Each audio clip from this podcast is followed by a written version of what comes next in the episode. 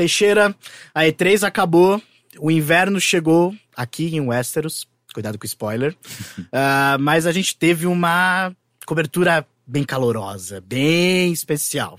Sim, sim. A, a E3 de 2016 foi uma delícia, Daniel. A gente conseguiu fazer algo que nunca fizemos antes. É a nossa segunda co cobertura de E3, é verdade, mas é algo que a gente nunca fez antes, que nós tivemos um, de fato, um, um correspondente lá para jogar jogos e nos contar o que foi e também para os nossos leitores. E foi algo muito, muito legal. Os textos do Bruno Lanzarini estão saindo ainda, mas ele jogou coisas como Final Fantasy XV, ele jogou algumas coisas em VR como Batman e Res, ele também jogou uh, Deus Ex, o novo Human Revolution, tá tudo saindo, os textos estão todos saindo no, no, no, Overloader, mas é muito legal porque é uma cobertura, é um tipo de coisa que a gente nunca fez no Overloader, é a primeira vez, e tudo isso graças a Infinite Print. Legal. Inclusive, me conta um pouco mais de Infinite Print. Tá, vamos lá. É... Pra quem ainda não ouviu, ouçam bilheteria. Sim, é o bilheteria um 78. A gente fala um pouquinho da gente lá da história, mas é, vamos falar aqui um pouco hoje de uma maneira mais prática. Como é que vocês podem ajudar a manter essa linda união entre Infinity e Overloader para sempre? Uh, galera, assim, você tem lá no teu escritório, lá onde você trabalha, na tua empresa lá, é, no TI ou em qualquer outro departamento. Sabe aquela hora quando você vai precisa imprimir aquele relatório, você precisa imprimir aquele trabalho, você precisa imprimir alguma coisa e a impressora não tá funcionando? Sabe aquela hora que você olha para a impressora que tá do teu lado ali naquele no teu departamento e tem um bolo de papel da altura de um palmo da sua mão, em que as pessoas chamam carinhosamente de rascunho. Sim, o Ig tinha muito disso. Puta que pariu. Quando se você ver isso na sua empresa, se isso acontece na sua empresa, e acontece porque acontece em todas praticamente, é isso o que a Infinity Print faz. A Infinity Print resolve esse tipo de problema. A gente vai lá, vai fazer um projeto para vocês focado em, primeiro, na hora que você precisar imprimir, você tenha como imprimir. Segundo, para que ninguém tenha que imprimir o que não precisa e fazer aquela montoeira de papel. É, a gente sabe como fazer isso, a gente tem como fazer. Então, se você é da área de TI da tua empresa e já tem alguma certa gestão sobre esse tipo de, de serviços, de contratos, pô, leva o nosso nome para frente, entre em contato com a gente pra gente sentar e conversar. Se você não é, ah, do RH, cara, meu, mais legal ainda Passa esse podcast pro pessoal ali do TI, pro pessoal que cuida disso. Você espalha a palavra do overloader e ainda dá uma ideia para eles de como resolver esses problemas que são chatos demais. Para entrar em contato com a Infinity Print, como que a gente faz, Daniel? Site. Site. infinityprint.com.br. Lá tem uma área de contatos, entra lá, não tem muita coisa para preencher, bota lá seus dados, seu e-mail e um pessoal nosso vai entrar em contato para visitar vocês em qualquer lugar do país que seja, tá? Nós não, nós estamos em São Paulo, mas atendemos no Brasil inteiro. É, em qualquer lugar, a gente vai sentar, vai conversar com vocês e vai dar uma ideia melhor do que, que é o nosso trabalho. Animal, então é isso. Para ajudar a manter essa parceria bonita e fofa de Infinity Print com Overloader, entre em contato agora e vamos colocar esse negócio pra frente. Valeu, Daniel. Valeu. Tchau.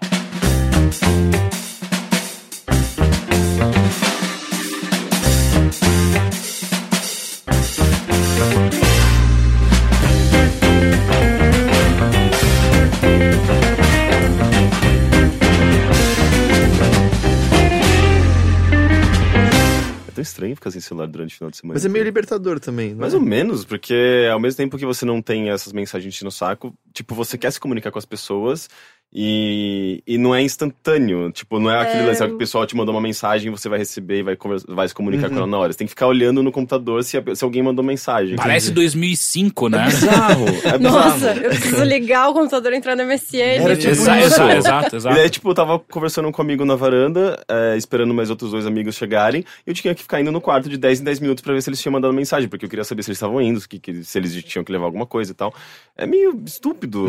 É, é uma vida muito bizarra. Você. Diz que antes de 2005 era tudo estúpido, então. Não, não, é comparado ao, à realidade que a gente vive Imagina quando era um telegrama, cara, quando era quando, quando só existia correios pra, pra o pessoal daquela época tava, era eu tive, maior eu tive, eu, eu, tive um penpal quando, quando eu era criança. Ah, sério? Sim. Nossa, eu achei que só não se usava. É, que é amigo de cartas, sabe? O ah, que, que, é isso? É quando você troca cartas com, as, com pessoas. Penpal. É. Eu não sei se você sabe, mas tipo, sabe o vocalista do Mumford Sons? Sei. Ele é casado com a atriz Kelly Mulligan. Eles eram penpals. Ah, eles eram pequenos.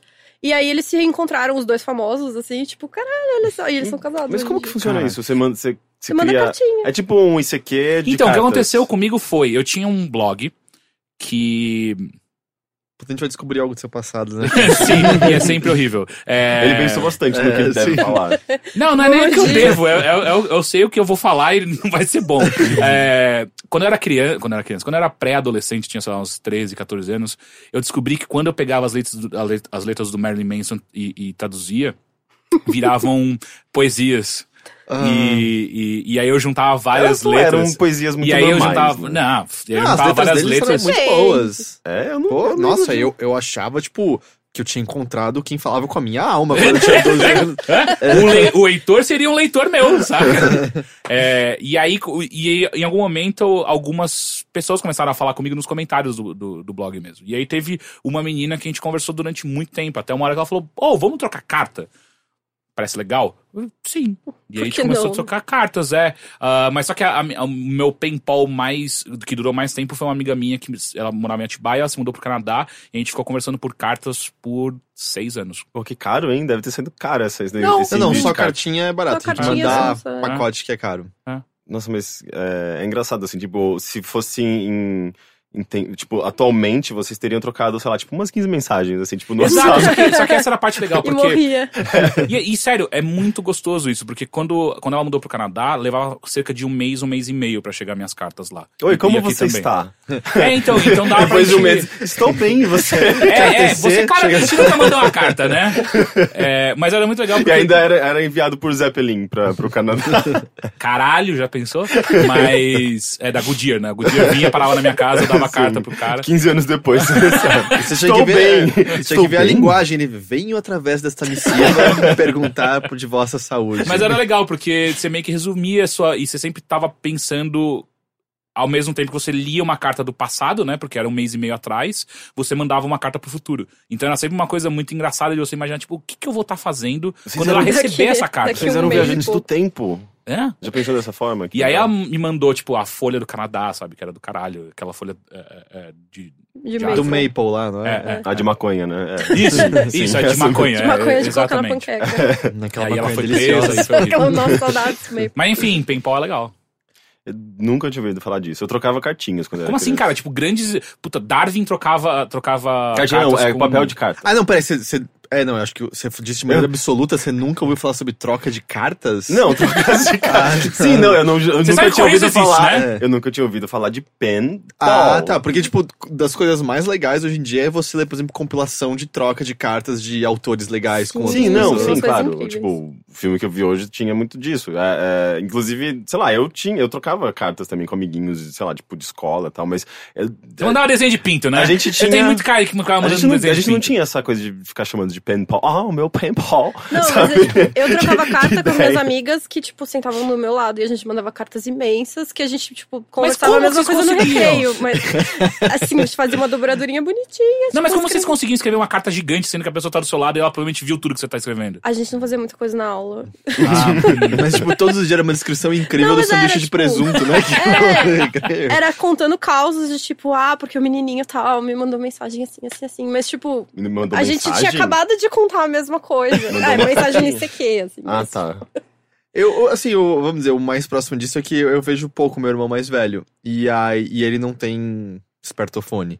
Então a gente troca e-mails que acabam sendo Fica, É legal. fica tipo é. Porque, tipo, você faz justamente o compiladão do, do último mês, o que rolou com você e tal. E aí, é porque nessa altura, então, os e-mails são vários parágrafos que respondem a assuntos diferentes e alguma recomendação no meio. Então, meio que rola. É muito estranho, assim, tipo, é que e-mail atualmente, atualmente, desde, desde sempre é uma coisa muito habitual pra gente. Mas eu lembro que o meu primeiro contato com e-mail, tipo, é, era muito bizarro, assim, porque eu lembro que eu chegava do colégio ansioso pra receber e-mail dos boys com quem eu trocava conversa, sabe? e eu ficava muito, é, e vendo aquela barrinha enchendo, sabe? Sim. Tipo, eu- chegando Três e-mail, novos e-mails. aí aparecia um e-mail novo, e eu ficava, ai, será que é dele? Será que é dele? Eu já ia abrindo correndo, sei lá, tipo, e era qualquer outra coisa, eu ficava muito decepcionado. Mas era muito, sei lá, tinha uma ansiedade por conta da- desse, desse tempo, as coisas eram mais lentas e a gente lidava com uma ansiedade de receber, de, sabe, tipo, que é a mesma ansiedade de receber uma carta, só que, tipo, obviamente num prazo muito menor. E atualmente a gente não lida mais com isso, porque as coisas são totalmente instantâneas e a gente fala com todo mundo e não tem mais, eu acho que essa mesma esse- esse- esse- essa expectativa de receber alguma coisa, sabe? Tipo, é diferente, sei lá, tipo, eu nunca mais senti esse negócio. Morreu todos os seus sentimentos. Não, é, eu, tipo, expectativa de receber, sei lá, tipo, saber que a pessoa vai me mandar uma mensagem e, tipo, e vai ter justamente um compilado de coisas que ela fez, porque é, as- não, não era uma. não- as pessoas não se comunicavam como a gente se comunica hoje, justamente mandando tiquinhos de mensagens e, e meio que transformando isso numa conversa mesmo, sabe? Ah, Eu sinto, i- eu sinto isso hoje em dia quando eu recebo um Snapchat. Tipo, caralho, será que é um nude? Será que é um nude? Puta que pariu. e nunca é. Porque no Não, Snapchat as pessoas pararam de, de usar dessa forma. Não, normalmente é a pessoa com a cara de cachorro. É, é, é. E aí fica. É o filtro por que, por que, que mandou pra mim? Por que não botou na sua história, sabe? Eu não É. ligo, não ligo. eu não ligo tanto assim. É. Mas sei lá, já, ainda rola de vez em quando ansiedade quando. Quer dizer, agora não mais, mas tipo. Quando você manda mensagem e você já vê que foram os dois certinhos do, do WhatsApp. Ah, você- sim. tá, a pessoa está. A pessoa não entrou online ainda. Você olha uma, uma hora mais tarde, ela não entrou online ainda. Duas horas mais tarde, ela Sim, não mas entrou isso daí é, online um- é ainda. mais uma ansiedade, expectativa com. qu- Quase que uma cobrança, sabe? Tipo, porra, eu mandei, eu quero que a pessoa leia, eu quero que ela me escreva imedi- imediatamente, porque você quer ter a sensação de conversa plena como a gente tá tendo agora, sabe? Tipo, feedback imediato. Ali eu acho que era mais uma coisa do tipo. Como existia essa distância, as pessoas meio que não se comunicavam. Eu não sei por que exatamente. Tipo, era um cara que eu con- conversava que era do interior e tal. e, Tipo, eu não, eu não tinha esse aqui dele, só, só, só se falava por e-mail. Então eu não sabia o que ele tava fazendo, eu não sabia, tipo, qual era a rotina dele, não sabia se ele podia me responder. Era uma, uma coisa meio que de carta mesmo, sabe? Então tinha. é, Eu acho que é bem diferente de como a gente lida com essa comunicação imediata atualmente. A cada podcast que passa, a gente tá ficando mais velho. Você já percebeu? Sim, Aí a é. gente já tá tipo, puta, aquele tempo que era bom, saca? Não, não é, não é que era bom, sei lá, tipo, É são, diferente. São memórias. É, a gente, é bizarro isso. exato, né? exato.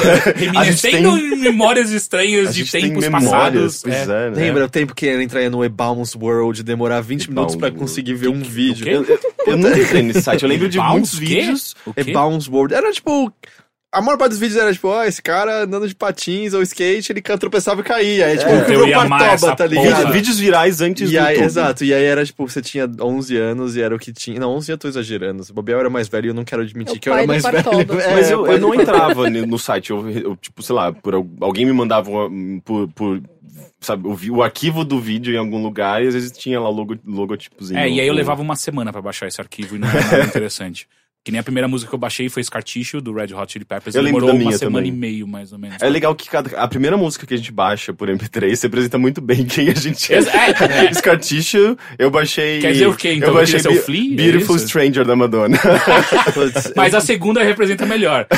Maurício Manieri, minha menina. Olha, Qual Vocês foi a sua lembram primeira? qual é a primeira Cara, MP3 que eles baixaram? eu era muito fã de Nine Inch Nails, porque meu pai me apresentou Nine Inch Nails, e a primeira música que eu baixei era deles, Hurt, que hoje em dia já foi regravada. Você vê, vê como é importante a figura dos pais na educação da criança. Porque né? você ganhou de todos, porque a minha primeira foi a música tema do Ilha dos Macacos. Nossa, mais Você devia nerdão. apanhar muito no colégio, cara. Virjão, virjão. Ah, era muito bom. Sim. Ok, ok. E tal qual memórias antigas de tempos melhores, o Bilheteria chega para te lembrar que o último foi melhor. Foi? Mas esse vai ser o último alguma hora. e aí Exato, vai ser o exato, melhor. verdade. entendeu? O Ele melhor vai, ele vai ser uma memória, né? Ele vai Nunca se tornar houve um uma hora melhor pra se escutar um bilheteria. Estou aqui com. Heitor de Paula. Henrique Sampaio. Eu sou Caio Teixeira e temos uma convidada hoje. Olá, sou Tatiana Cricione. Tatiana, tudo bem com Tudo você? bem, tudo bem. É, é a primeira vez né, que você senta no nosso sofá ao Sim. lado do Heitor. Tudo bem? É, cuidado To- com ele. todas, essas, Tá tudo fa- todas certo. essas partes são verdadeiras, é verdade. É, é, é, é. Tatiana, o que que você faz? Só pra gente entender quem tá escutando agora, por que, que você tá aqui. Eu faço várias coisas, mas o motivo pelo qual eu tô aqui Não, não tenho dúvida. é porque eu faço parte de uma liga de roller derby, que Ah, vocês comentaram no último. É verdade. Sim, só pra, pra explicar, né? A gente conversou brevemente. E o que aconteceu é que eu descobri que um dos nossos ouvintes é amigo de um praticante do roller derby, né? Da, Sim. da... Das Ladies of Helltown. E aí o. Espalhou-se o- hoje uma bilheteria pra algumas, algumas, algumas jogadoras das Ladies. E eu fiquei, caralho, primeiro que eu falei muita voz. Não, a discussão no tópico que a gente falou sobre bilheteria era basicamente: nossa, imagina se alguma de nós pudesse sentar com eles e explicar tudo que eles estão falando errado. Todas essas merdas que, Que o Heitor tá falando errado, Não, ok? mas, mas pelo que eu entendi, tipo, não foi tão absurdo não, as coisas foi, que eu falei. foi a melhor assim. explicação de um leigo que eu já ouvi. Foi alguém admitindo que não sabia É. direito todas as regras. E aí, e de- daquela da semana passada pra cá apareceram, tipo, umas 10 pessoas mandando mensagens também, tipo, pô, quando tem jogo pra poder assistir, não sei o Ah, que lá. Então a gente, pô. Tem vamos, muito então, jogo, inclusive, por favor. Vamos trazer alguém que possa falar e explicar o que é roller derby exatamente, pra não ficar eu falando besteira. Eu ainda todo. acho que é muito parecido com, com o jogo do Harry Potter. Olha, Quadribol? Sim. Sim, eu vou te falar que a, usa-se a quantidade, também, né, no a quantidade de fãs de Harry Potter que a gente tem na liga. Viu? Inclusive, Ah, mas é uma questão também de geração, né? A Sim, nossa geração é. é. basicamente cresceu assistindo Harry Potter. Sim, a Nossa presidente é da daquela, liga. Né? é gente mais nova que a gente que é É. fissurada. Sim, com- sim, mas é tipo é a mesma geração ainda, só que é, é o pessoal, os, os novinhos da nossa geração. É que eu vejo muitas pessoas, sei lá, com uns 20 e poucos anos hoje em dia, que são, tipo, fissuradas em. A minha escola é a. Minha escola não. A, a- o, o- Minha é casa. grupo? Minha A casa. casa. casa. É a Luferina. A Luferina, minha... sim. Sim, a Luferina Não é- e, e a Grifa-Lufa. Você, virou, você, você misturou Sonzerina com Lufa-Lufa. Lufa-Lufa. Primeiro eu que vocês gri- estão falando isso, eu sou muito suspeita porque eu tenho as relíquias da morte Ah, tatuadas. Ah, eu tenho uns quatro amigos também tem. É, tipo, as pessoas são Sim. muito fascinadas Então, por O meu, Mas é tá. meu número de roller derby é 934, em homenagem à plataforma 93 quartos. então, hum, e ok. a presidente da liga, que eu sou vice-presidente, ela é a presidente, chama Death Bludger. E The Bludger é uma das bolas do Aquela que- a, a mais forte que a acerta. mais, é, a os- que serve pra derrubar a galera. Puta, mas eu li em português, aí eu não vou saber. É o Bo. É o balaço. Butigão. Balaço. Balaço. Balaço. Butigão era o Mas eu aí, então, mas assim, eu, eu li todos os livros do Harry Potter quando eles estavam saindo. Só que o último, quando saiu. Eu, 2007? então, 2000, era, foi 2007? Eu acho Não, foi aí, né? antes. Foi um pouquinho Eu antes. tava no segundo ano da faculdade, eu acho. Primeiro É, eu ano. também. Eu lembro então, que eu, então eu terminei de ler na tiveram a mesma faculdade. experiência, porque, tipo, eu acho que eu tinha uns 18 anos quando saiu o último. É, uns e eu 18, lembro 19. de eu na fila da Livraria Cultura, tipo, pela primeira vez eu era o garoto mais alto da fila, tá ligado? Porque todas as pessoas tinham, tipo, entre 8 e 10 anos e tal, e eu com o livro lá embaixo. E umas criancinhas falando, já li a última página, eu vou falar pra você. E eu, tipo, não, não fala, não Seu fala. filho da puta, eu não posso nem bater em Mas você. é que tá, na verdade era muito, era muito abrangente, né? Tipo, tem um, sei lá, uma amiga minha que é mais velha do que eu, que também adorava Harry Potter, sabe? Tipo, então é, é meio que pegou essa geração como um todo, eu acho. É, não, é não, sim, sim. não é eram meu meu ponto é mais assim, quem pegou como criança mesmo, e os livros Viveu foram mais, amadurecendo Sim, com Uhum. o tempo. Se você pega o primeiro com o último, desde o tipo de linguagem, a própria sim. próprio tamanho do livro é muito diferente. E eu sinto que as pessoas que cresceram com isso, e o livro, a, a série acabou quando eles tinham uns 17, 18. Não, isso era a minha idade. Acabou quando eles eram mais cedos, quando tinham uns 12, 13. Foram muito mais marcados. São aquela galera que ainda, tipo, queria ter estudado em Hogwarts mesmo, sabe? É, não, se bem que eu queria também. É Eu não lógico, todo mundo queria. queria? É, exato, é, né? Então eu não sei exatamente qual é o meu ponto aqui. É, Mas enfim, e aí, e aí você tá aqui pra con- conversar com a gente um pouquinho sobre roller derby melhor do que o Heitor fez. Sim. Mas vamos ver se ela vai conseguir, né? É, Porque. é. Tá, então Não é vamos começar do começo total. Uhum. Da onde surgiu? A gente descobriu na Wikipedia que é de 30 e quanto? Não é de 30, Viu? é de antes. Não confie na Wikipedia. De antes. É de antes. What? Você, achou que era. Se, é, assim, começaram, porque tinha muito disso nos Estados Unidos, tipo, é, maratona de dança, quem continuar dançando até sei lá quando, ficavam 24 horas dançando, 48 Gente, é horas a- dançando. a- o lance da. da- como, como que era? A dançomania lá, tipo, do- É. Ah, sim, que não, tinha na, na, assim. na, na, na Idade Média. Na- é, eu não sei, tipo, que teve um, um- um lance que as pessoas se contagiavam e elas começaram a dançar obcecadamente e não paravam nunca mais e virou, tipo, meio Ah. que uma febre. Assim, tipo, literalmente as pessoas estavam meio que doentes e elas Uhum. não conseguiam parar de dançar. É aquele episódio mó legal de Buffy. É, tipo. É, Eu Eu lembrei de Gilmore Girls, então, assim. Porque tinha um episódio Tinha um que episódio tinha que todo mundo um, um- um campeonato de dança, tipo, quem aguenta mais tempo dançando. Mas quando você faz isso, você pode só ficar balançando de um lado pro outro, né? Em algum momento. Sim, sim. Tem uma hora que não dá mais, né? É tipo o campeonato de quem beija mais tempo. Deve ser horrível, né? É, em algum momento, seus tipo, as, músculos a não boca- as bocas né? devem selar, né? Tipo, de fato. É tipo cachorro. Não né? sei, nunca tentei. Mas assim, começou em 1880, começaram a ter essas maratonas de, de patinação, que a galera punha o patins clássico, porque ele foi o primeiro. O clássico é o, O quad clássico é ou o que é duas e duas rodinhas, que é o quad. É o quad. E, e viam quem aguentava mais tempo correndo numa pista. Só que eles começaram a reparar que a parte mais legal era quando alguém acertava outra pessoa sem querer. Igual NASCAR! Caramba, não, igual melhor, NASCAR! é o Partoba do, do século XIX. E ninguém tava lá pra filmar. Imagina que coisa chata. Isso Aí, eram mais os homens ou as mulheres? Ou todo mundo? Era mais mulher. Uhum. rolava mais mulher. Tinha um pouco de cada, mas era mais mulher. E aí, mais ou menos nos 1920, 1930, dois caras falaram que a gente podia transformar isso em alguma coisa. Eu li isso em Wiki, é o. Léo alguma coisa, é isso? Li É, ou... o Jerry. Não. O Léo Seltzer Ah, e o Seltzer. Damon Jr. Ah, ok. O filho do do Léo, que é o, o Jerry Seltzer, até hoje ele acompanha roller derby, ele dá uma força pra galera, tipo, ele acompanha toda a evolução do Pô, esporte. ele tem o quê? 30 anos? Agora ele deve ter uns 70, 80 anos. E ele é filho do criador do esporte, do Sim. esporte basicamente. E ele, nossa, ele apoia muito. É, ele já tirou foto com a camiseta do, do time brasileiro. Ah, então, que da hora. uma festa. Ele apoia todo, todo o esporte, toda a evolução que o esporte teve hoje em dia. Porque Legal. assim, veio disso e desde, daí eles começaram a meio que fazer uns campeonatos meio ensaiados. Era um negócio meio telequete, assim. Já sabia quem ia bater em quem e como é que ia rolar. Uhum. Em 2000 só, que uma galera do, de Austin, no Texas, falou, vamos modernizar isso aqui, vamos fazer um esporte de verdade disso aqui. E era um cenário mais punk, um cenário mais alternativo. Então a gente vê o começo do roller derby, as meninas de meia arrastão, de meião, de Soco shortinhos inglês. curto. Soco inglês não. Mas era uma coisa bem mais um visual punk, as meninas maquiadas jogando e tudo mais. Mas aí ainda herda um pouco disso, né? Algum, Sim, um pouco do sim, visual, ainda tem. Um pouco...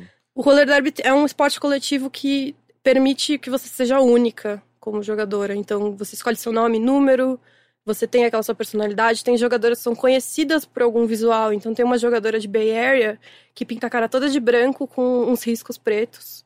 E tem dreads, então, assim, ela é conhecida por aquele visual. Uhum. É, tem uma jogadora de Portland, que é hoje em dia uma das melhores jogadoras, que chama Skull Eagle, e ela pinta como se ela fosse uma águia na cara. Vai ser muito legal você poder. Porra! Tem Nossa, eu queria jogadora- poder fazer Você isso. tava muito agora querendo que no rugby você pudesse fazer É, isso. eu tô muito né? pensando, caralho, isso ia Mas- ser mas- muito da A hora. é- jogadora, a jogadora da Argentina, a Capitã Barbosa, ela pinta um, um tapa-olho na cara pra jogar. Ah, isso é muito legal. É, tava associado também, tipo, como chama? Uh, Riot. Riot Girls? Não, não. É um pouco, assim. do é, movimento é o que eles chamam de feminista. terceira onda do feminismo, né? Uhum. É, foram, foram meninas feministas e, e que apoiavam esses movimentos que criaram isso. Uhum. Que é justamente Portland, eu acho que inclusive era um dos cenários, não era? Sim, sim. Portland é um time que não é tão antigo, começou tudo no Texas mesmo. Uhum. é, mas Portland foi um dos primeiros a surgirem depois disso. E, mas e uma coisa, por exemplo, quando você falou quando era telecat, quando era combinado quem ia derrubar quem, mas mesmo na, no, sendo arranjado, as regras como a gente tem hoje em dia já tinham sua base lá? Tinha, tinha uma certa base, assim. Então, o básico, que até se explicou no último programa, é... são cinco jogadoras, dois times. Cada uma delas tem uma atacante, que a gente chama de jammer, que usa uma, uma capa no capacete, A que é calcinha. a calcinha. que em inglês é pentes É também, pente então mesmo. a gente não inventou isso, eu juro. É, ela faz os pontos e as outras estão lá pra defender. As jammers saem atrás, as blockers ficam na frente. Quando soa o apito, as jammers têm que passar todo mundo e na segunda volta elas começam a marcar ponto. Entendi. Essa primeira volta serve pra decidir qual das duas é a líder daquele jam. Então, se ela é líder, ela pode encerrar o jam quando ela quiser. Ela bate no quadril. É, que é o negócio que eu ainda não entendo. Qual é a vantagem estratégica? Esse eu Então, a primeira menina que consegue sair do pack todo, sair daquele monte de gente e passar todas as adversárias na primeira volta, ela vira líder. O juiz aponta pra ela fazendo um L com o braço e fica apontando pra ela durante todo o jogo. E ela tem essa vantagem que ela acaba o jogo quando ela quiser.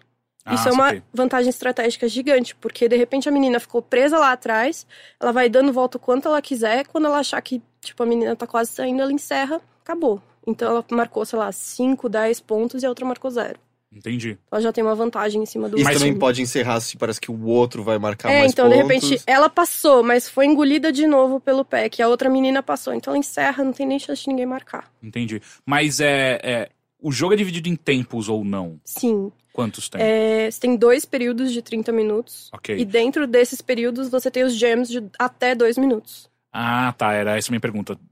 Ela não, não termina o tempo, não, não termina o período, mas só aquele tempo de jam. É isso? É, então, Tá. esse dividido em, em jams de dois minutos. Saquei. Aí esses jams de podem ser até dois minutos, porque se não tiver uma líder, ou se a líder perdeu uh, por algum motivo o lead, porque ela cometeu alguma falta, ou aconteceu alguma coisa, ou ela passou a, a estrela dela pra outra pessoa, aí vai até dois minutos. Uhum. Mas se ela encerrar, pode ser, tipo, até 30 segundos. Passou a estrela dela. Parece que parece que se a estrela dela não brilha, ela passa pra outra Não, pessoa. eu pensei que não é isso. do, do, do Super Mario, sei lá. Tipo, É se uma- ela é lead, ela sai correndo, É uma ela fica expressão brilhando. engraçada.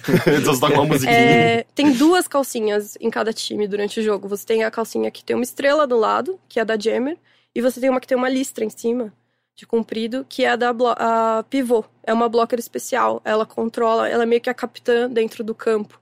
Uhum. E é- se a jammer estiver presa ou se tiver alguma, algum problema estratégico, ela pode passar a calcinha, ela coloca por cima da outra e ela vira jammer. Ah, saquei. E, E- aí a jammer vira outra blocker. E eu vou dizer, eu vi dois jogos ao vivo até hoje. É confuso pra cacete inicialmente, mas começa a fazer sentido progressivamente. sim, Tanto sim. que eu Aos falei, poucos você vai o entendendo. segundo já, tipo, peraí, eu tô, eu tô entendendo isso aí, eu tô entendendo. o que eu só tinha ficado muito confuso é que eu não sabia do lance do segundo, do, da diferença entre lead jammer e segundo jammer. E eu achava que o segundo nunca tava pontuando, porque é tipo, é tipo um X, não é? Que o juiz É, então, faz. quando, quando a menina. A primeira menina, o, o juiz aponta e aponta o braço pra cima, fazendo um L. Essa é a lead. A segunda, ele só balança o braço, fazendo um X, tipo, fazendo meio que um tiquitito. assim.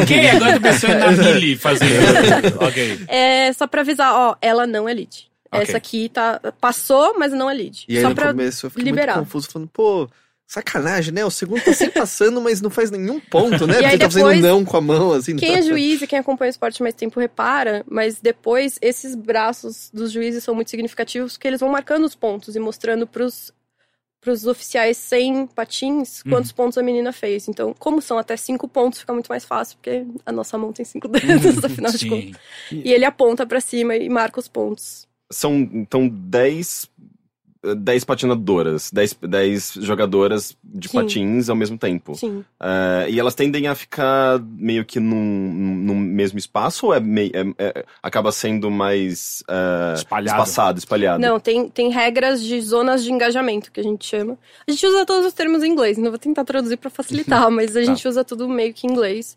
É, então eu tenho engagement zone, que é. Eu, eu não vou falar o número, porque se eu errar eu vou tomar bronca. Tá. Mas, mas tem uma certa distância até onde você pode. Se uma menina tenta bater na outra fora dessa zona de engajamento, ela toma uma falta. Entendi. Então você só pode fazer ação ali naquele pack, naquele grupinho de meninas. A gente define esse pack, o, a zona onde você pode bater ou não, é, se tem pelo menos uma jogadora de cada time. Então não pode separar loucamente, isso Hum. acho que você vai ver bastante nos jogos. Quando tem todos os, os dois times separados mesmo, a mais de, acho que são 3 metros, 10 pés, é, você vai ver o juiz fazendo no pack e levantando os braços. Porque ele- ou você junta ou alguém vai tomar uma falta. Entendi. Mas existe algumas estratégias que pedem, por exemplo, que algumas bloqueadoras vão um pouquinho mais pra frente, um Sim, pouquinho mais pra sim. trás. Que... Até fazer o no pack é uma estratégia, porque de Uhum. repente a sua jogadora tá presa lá na frente, você segura todo mundo atrás, porque durante o no pack ninguém pode bater na jammer. Então Ah. ela tem passagem livre. É quase equivalente lá no futebol, todo mundo voltar pra criar impedimento pro É, outro time. é mais ou menos isso. Entendi. Você citou futebol. Eu não acredito que isso aconteceu. Sério, isso foi assustador. Eu jogava futebol no videogame, eu conheço algumas Ok, regras. ok. Tá, mas eu- eu- É. Eu queria voltar só rapidamente pra, pra questão histórica mesmo. Uhum. Aí, ok, 1900, 1880 começou a- a- o esporte como um todo, é, o teu 2000. início ali. Aí 2000 vira de fato o, o que a gente conhece hoje. E no Brasil chegou quando? No Brasil começou em 2009, que Ah, Ah, aconteceu. É super recente. É, bem recente. A liga mais antiga são as Ladies, que é a liga que eu tô agora. É, e começou em 2009.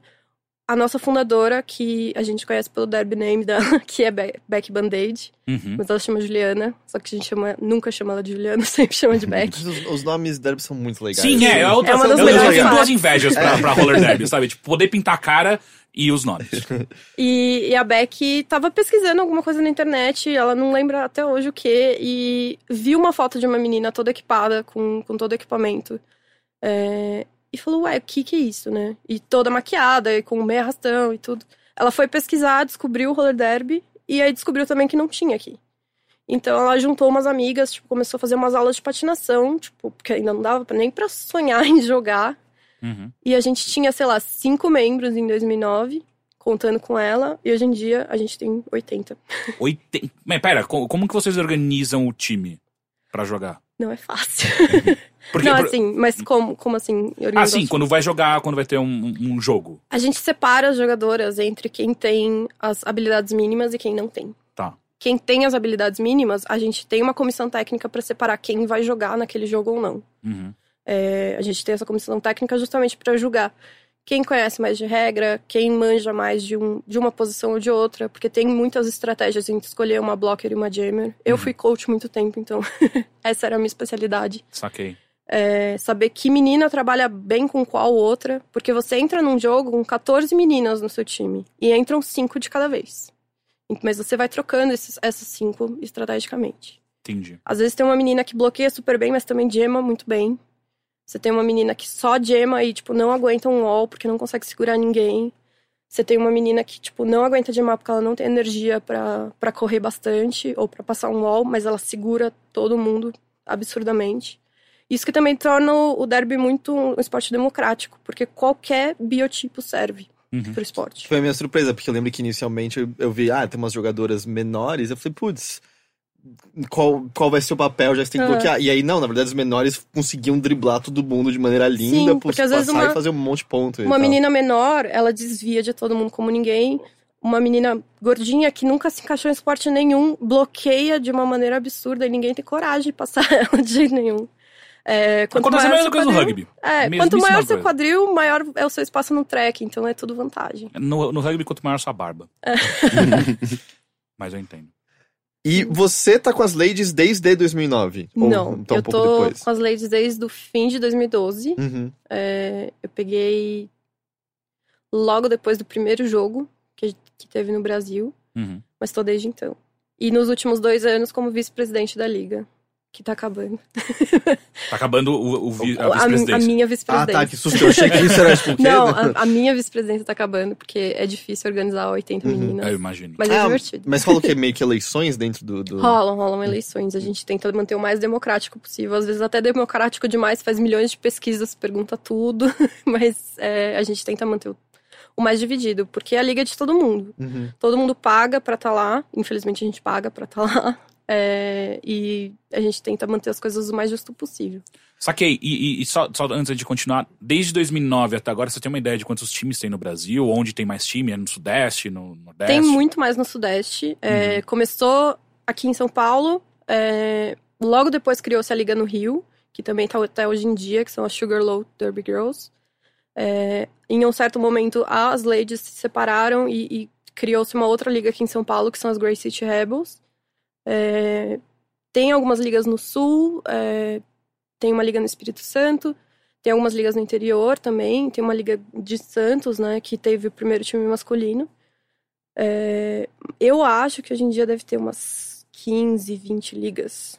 Entendi. A gente que é sabe considerável. É, o último survey que fizeram na Associação Internacional tinha 180 meninas. A gente acha que tem mais um- umas 400 jogando derby hoje no Brasil. Cacetada. Mas pra comparar, tipo, nos Estados Unidos tem 15 mil.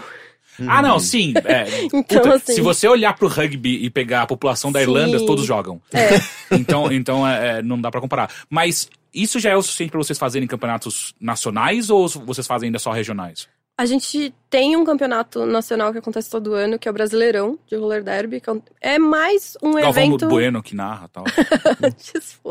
Normalmente é Ia uma, ser incrível, imagina o Galvão Bueno. uma menina aposentada fazendo piada interna. Ou então igual a narração lá da Gameada. Ia ser É, demais. tipo, Sim, tipo o Yuri, Gameada. Yuri narrando, seria É. Não, a gente, a gente faz uma narração bonitinha. Legal. a gente tenta fazer tudo bonitinho. A gente até tem treinamento pros announcers e tudo mais. Eles precisam conhecer muito de regra, porque tem coisas que você não pode narrar. Tipo, se tá uma jammer chegando no wall, você não pode. E a jammer vem aí, porque aí o time fica preparado. Sim. então eles sim. não podem ouvir. Hum. Então tem uma série de regras para as announcers Nossa, que e elas louco. seguem isso tudo bem bonitinho. É engraçado porque League of Legends também tem um problema muito sério desse tipo de coisa, porque ah, os narradores e comentaristas eles têm uma visão do mapa inteiro e tudo que tá acontecendo É, simultaneamente. não- nem todos os jogadores têm, Exato, né? e aí os, os jogadores têm que estar sempre com, com um fone de cancelamento de áudio pra eles não escutarem o que tá sendo narrado, que é uma treta. E também eles botam um delay pra não ter esse tipo de problema mesmo. Enfim, é uma coisa interessante. Mas que louco, porque é ali na hora, então, porque você tá vendo coisas. Você tem uma vantagem estratégica vendo tudo de fora, basicamente. sim. Por isso que o coach é muito importante. A gente tem dois coaches no banco, na verdade. Tem o, o bench coach e o head coach. O bench é a pessoa que separa quem que vai entrar em cada jam. Tem que manter aquele banco organizado, não deixar as meninas ficarem gritando, ou, tipo, não deixar as meninas ficarem assistindo o jogo, concentrarem no próximo. E o head é aquele que fica assistindo o jogo mesmo, gritando as ordens, tipo, se é hora de chamar o jam ou não, se ela é lead. Avisando quando tá chegando, avisando se alguém tomou falta, se tá voltando pro jogo. Porque é, isso é uma coisa que a gente não explicou, mas é, quando você toma uma falta, você fica 30, minutos, 30 segundos no banco de faltas. Uhum, uhum. E ninguém Fica pode de se castigo. substituir. Não, fica Tá. sem meninas. E já aconteceu, assim, e é super dramático quando acontece. Te- Você tem espaço pra duas blockers no banco e uma jammer. Uhum. E aí só sobram duas meninas em jogo. Cacete! E aí é osso. Não tem muito que possa ser Ah, não, sim, você né? pode Não. começar a dar rasteira. Não, é. Tem meninas muito boas que em duas ali seguram. E seguram bem, mas é, é difícil. Imagina. Até porque se cada jam tem. for- São quantos minutos? É, São até dois minutos. Até 2, 30 segundos fora é, é, é muito É. tempo, né? É um pra- quarto, né, do negócio É inteiro. muito legal que vocês, vocês falam de jam e eu começo a imaginar, tipo, jam e as hologramas, sabe? Tipo, umas garotas com os cabelos enormes e umas maquiagens e, tipo, correndo e com umas guitarras, sabe? Às vezes parece um pouco. É, pior que eu, eu, eu não sei, tipo, ainda mais porque tem esse lance de, de, de expressão corporal, de certa forma, sabe? Tipo, Sim, de você usar uma roupa específica, uma maquiagem. Então tem É. um pouquinho de fantasia ali por trás, sabe? Hoje É em muito- muito dia, meio que, assim, com quanto mais o esporte cresce, hoje em dia é uma coisa muito mais atlética e você não vê mais as meninas de meia rastão, e de shortinho, e de meião. Você vê todo mundo uniformizadinha, até porque é uma coisa estratégica. Se tiver todo mundo de legging preta e camiseta do uniforme, você não sabe quem é quem. Uhum. E às vezes você saber, tipo, puta, aquela menina tá vindo, você já conhece o estilo, você já sabe que ela vem te dar uma porrada. Você então, quer, que, ela, você, quer não- que você se confundir com o É, resto do time. você um quer pouco. dar uma uniformizada no time pra, Entendi. pra ter justamente essa vantagem estratégica. E, mas- e rola, sei lá, por parte de algumas pessoas, uma. Tipo, existe a vantagem estratégica, mas por um lado tem algo simplesmente muito legal nessa expressão que você poderia ter de estar se pintando e fazendo Ah, coisas até de Ah, gente tem- intimidar, não sei. É, tem, assim, as meninas que se pintam na gringa, por exemplo, é uma coisa bem mais intimidadora. A demanda Riot, que é essa que eu falei que pinta a cara de branco, que tem os dreads. Você olha aquela menina, você fala, eu não sei se, se eu quero pegar ela ou tomar uma porrada dela. sabe? É uma coisa impressionante, assim. Ela É, dá é- muito medo. Tipo, eu mesmo com drag, por exemplo, que eu. Às vezes eu tenho contato com drag em festas, Uhum. em eventos e tal. E, tipo, quando é alguma que eu conheço, tipo, sei lá, é, eu chego conversando e tal. Tipo, mas quando é alguma que eu não conheço, e às vezes tá com uma maquiagem super, tipo, chamativa, com cabelo enorme, não sei o quê, eu fico, oi, oi. Sabe, tipo, é, dá, dá um. Você fica meio nervoso de como que você Sim. vai interagir com ela, o que, que você fala, quem, quem é você, sabe? Tipo, e, é, você é, tá, tipo, chamando muita atenção e eu tô aqui, sabe? Eu fico, eu fico meio saber, saber como reagir, sabe? Eu Uhum. acho que tem coisas que, que fogem um pouco da normalidade, intimidam um pouco, sabe? Sim. Então eu acho Mas que tem um pouco sem, disso. assim, a gente, a- o rolê derby é muito ligado na comunidade LGBT, a gente tem até um movimento queer que chama Vagina e Regime, Uhum, que é legal. sensacional lá fora, eles têm, tipo, mascotes que são, tipo, vaginas gigantes, que maravilhoso. com pelos, sem pelos, tem de tudo, assim. Uhum. É, e que é uma comunidade que, assim, desde fazer jogos beneficentes, que, tipo, tem até um documentário chamado In The Turn, que eles mostram uma menininha trans que, tipo, ficou isolada depois que fez a transição e elas arrecadaram dinheiro pra mandar pra um acampamento de derby. Pra ela conhecer o esporte que é inclusivo Uhum. e a, a gente tem pessoas trans, pessoas não binárias no time, tem de tudo. Putz, que foda. E a gente inclui muito isso, né? Isso é uma, uma, uma veia bem importante, né? Vamos dizer, Sim. da cultura do derby. Até por conta do que você estava falando das, das várias posições, né? Uma pessoa pode treinar para ser narrador, pode treinar para ser ref, e você tá participando do esporte, da cultura dele, sem estar de fato jogando ali, mas Sim, é sim. incluso, né? A gente, todo. tem, a gente tem menino trans na liga também, que tá tentando montar o time masculino, é, que as ladies ainda estão tentando arranjar menino o suficiente. Uhum. É, é que é um esporte também meio caro pra começar por causa do equipamento, mas a gente tenta dar o maior suporte possível, né? Uhum.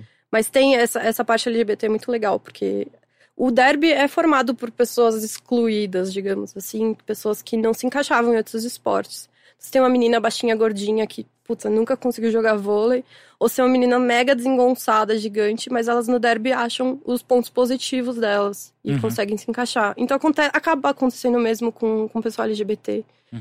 Você vê muitas meninas bi, muitas meninas é, lésbicas no, no derby, justamente por isso, porque elas acham um espacinho na, na comunidade. Uhum. E, e, assim, a gente, a gente tava até conversando antes, assim, existe uma certa rivalidade entre alguns times, mas uma coisa, corrige-me se estiver Uhum. errado sobre isso, mas eu vi poucos jogos até agora, mas dos que eu vi, quando tá rolando a partida, fica competitivo, tipo, você Uhum. quer vencer. Mas depois que acabou, meio que já tá todo mundo de boa, assim. Sim, tipo, não, acaba não o existe... jogo, todo mundo se abraçando, falando, pô, aquela jogada que você fez sensacional, tipo, é, tem uma, uma irmandade, assim, e tem uma irmandade mundial, assim, tem, já aconteceu de meninas que estavam passando férias no Brasil, falarem, ah, eu jogo roller derby lá na Finlândia, eu posso ficar na casa de alguém do, do derby do Brasil? E rola, assim. É engraçado porque o que eu sinto é. Ainda mais no Brasil, ou, ou talvez mundialmente, mas o futebol pra mim é onde tem essa maior rivalidade escrota, inclusive depois que Uhum. acaba o jogo, que eu nunca entendi. Uh, eu acabo citando muito o rugby porque é, um- é uma- Uhum. é um, um esporte que, que me abraçou de uma maneira bizarra e eu nunca gostei muito de esportes coletivos e ele é um que eu gosto muito. Então lá eles têm um negócio que eles chamam de espírito de rugby. Alguma coisa assim, é, é em francês. Uhum. Espírito do rugby. E, e não, foram, não são poucas as histórias que é exatamente isso, sabe? Tipo, ah, eu tô indo pra Argentina, dá um toque pro time argentino, eu não tenho onde ficar, alguém vai te Uhum. acolher, sabe? E o meu técnico já contou várias vezes de ajudar pessoas que têm adesivo do- de um time de rugby que tá com o carro quebrado e para pra ajudar. Então, é, é engraçado como esses esportes que não são mainstream e nem, e nem tão trazendo muita verba e grana e, e botando muita coisa assim, eles sempre têm essa coisa muito forte da comunidade, né? Sim, é um esporte amador, a gente sabe o quanto perrengue a gente passa pra fazer ele acontecer, né? Então, e todo mundo passa o mesmo perrengue.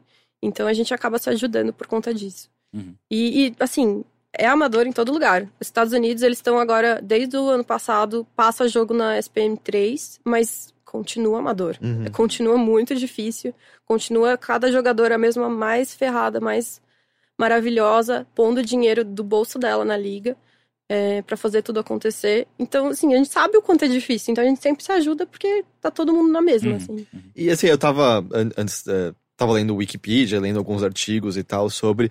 E justamente, eles falam bastante sobre esse espírito do do it yourself e tal, Uhum. que acompanha o esporte, ah, que tem um, tem um, vamos dizer, acaba trazendo uma aura interessante, né? Acaba trazendo todo mundo dar a sua própria cara ao esporte, mas é, é um desejo, por exemplo, conseguir, por exemplo, um patrocinador, quem sabe um dia, conseguir oficializar de alguma forma.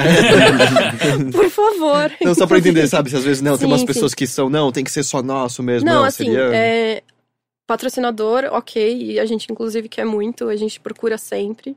É, o pessoal dos Estados Unidos tem um pouco mais de facilidade, porque lá estão todos os fabricantes de, de capacete, de equipamento, Uhum. de patins, de rodinha, de tudo. Então eles conseguem, esse mesmo pessoal que, que eles consomem acabam patrocinando o esporte. Aqui a gente não tem tanto isso, então acaba ficando mais fraco. Mas o que não rola é um patrocinador se meter na maneira sim. como a gente faz Uhum. as coisas. Isso não rola em lugar nenhum. Uhum. É, a, a Gotham Girls, que é o time de Nova York, que é o maior time que tem hoje em dia, é um time que recebe patrocínio pra caramba. Eles têm até cerveja com o nome delas, mas eles continuam organizando as coisas das jogadoras para as jogadoras. É, é até um negócio. For the skaters, by the skaters, é tipo o moto do roller derby. Aliás, isso você estava falando do equipamento, como a gente falou, é, usa os patins que usam são os quads, né? E- Uhum. E, o mais comum hoje em dia são os inlines, né? Acho que todo mundo que andou de patins em algum momento da vida provavelmente andou muito mais com Sim. inline do que quad. E aí, eu sei que existem quads que são vendidos aqui, tanto que o primeiro que a minha namorada comprou foi na Traxart Uhum. mesmo, mas é diferente o que vocês acabam usando. é, tipo, existem coisas que simplesmente você não encontra no Brasil ou só encontra importando super é, caro normalmente a gente importa. Tem, é, tem a Traxart, tem algumas outras marcas nacionais e tem algumas lojas que estão começando a vender patins importados aqui, mas é muito difícil achar e o preço é muito alto. É, e também tem uma questão, por exemplo, a Tra- a Traxart tem as coisas deles, mas você não consegue customizar as coisas deles. Não consegue trocar o freio, trocar o plate. Tem, tem uma série de restrições que nos patins gringos você consegue pegar cada pedacinho e montar seu patins do zero. Uhum. É, eu tive a sorte de ir trabalhar, é, fiquei uma semana fora, consegui comprar meu patins lá, então eu consegui pegar cada pedacinho que eu queria do jeito que eu queria e montar meu patins. Mas do contrário, a gente tem que importar, e tipo, hoje em dia importar é super Uhum. difícil. Ah, eu só queria voltar um pouquinho no, no- numa coisa que eu acho interessante, que é. Ele foi criado por mulheres e é jogado Uhum. basicamente só por mulheres, né? Ah, mas só que você contou que existe, por exemplo, o time Santista ah, masculino. Como que funciona, assim? é, existe uma demanda maior? Tem mais times querendo aparecer? E como que vocês enxergam times masculinos aparecendo? Então, assim, é, isso também é uma. Caso é uma questão histórica também no Derby, desde que começou em 2000, que, assim, os coaches, os juízes, o pessoal de apoio eram, tipo, os namorados da galera, os amigos e tudo mais. Uhum. E começou a surgir uma vontade deles de vamos jogar também.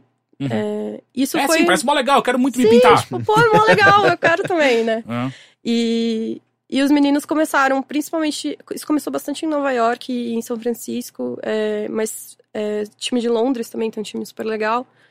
É, eles começaram a falar: não, vamos jogar também. E hoje em dia tem uma associação de roller derby masculina, ela funciona junto com a feminina, é, apesar deles se separarem. Então, se você é uma liga, como as ladies são uma liga feminina, você não pode ter meninos jogando pelo seu time. Uhum. Pode ter meninos na liga como apoio, mas eles não jogam. Então a gente só dá um suporte para eles aprenderem a patinar, por exemplo. Uhum.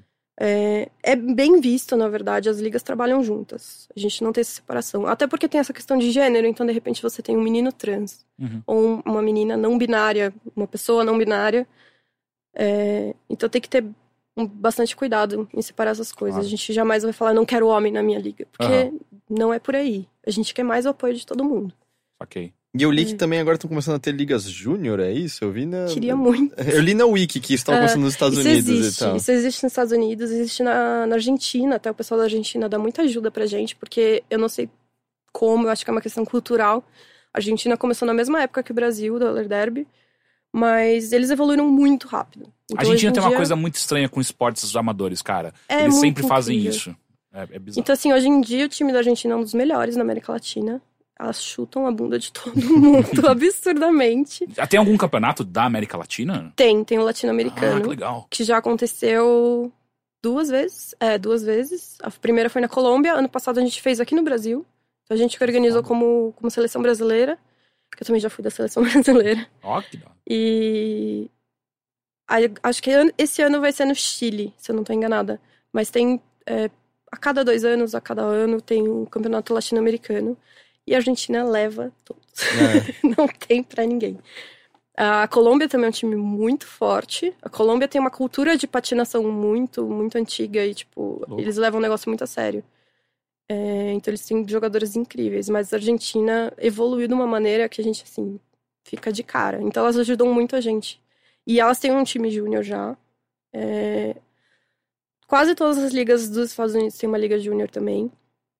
É, Ah, isso ajuda, né? Porque é meio que você tá fazendo plantel, né? Pra É, e a, a galera que vai o que entrar tá acontecendo, é o- fenômeno que a gente tá vendo, são as meninas de Liga Júnior agora fazendo 18, 19 anos. Nessas últimas temporadas que teve do, do pessoal que tá no ranking já. Tipo, uma menina que acabou de entrar, que veio da Liga Júnior, é tipo a melhor jogadora. Então tem uma menina de Portland que chama Lauren Mutt, ela veio do time júnior. E ela virou, tipo, MVP do campeonato. Ela tava, nossa, destruindo aquelas veteranas que todo mundo morre de medo.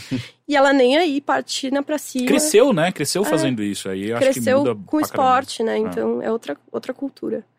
Você Tem, tem algum outro esporte também é, baseado em patins? Acho que- Hockey. É verdade, hockey.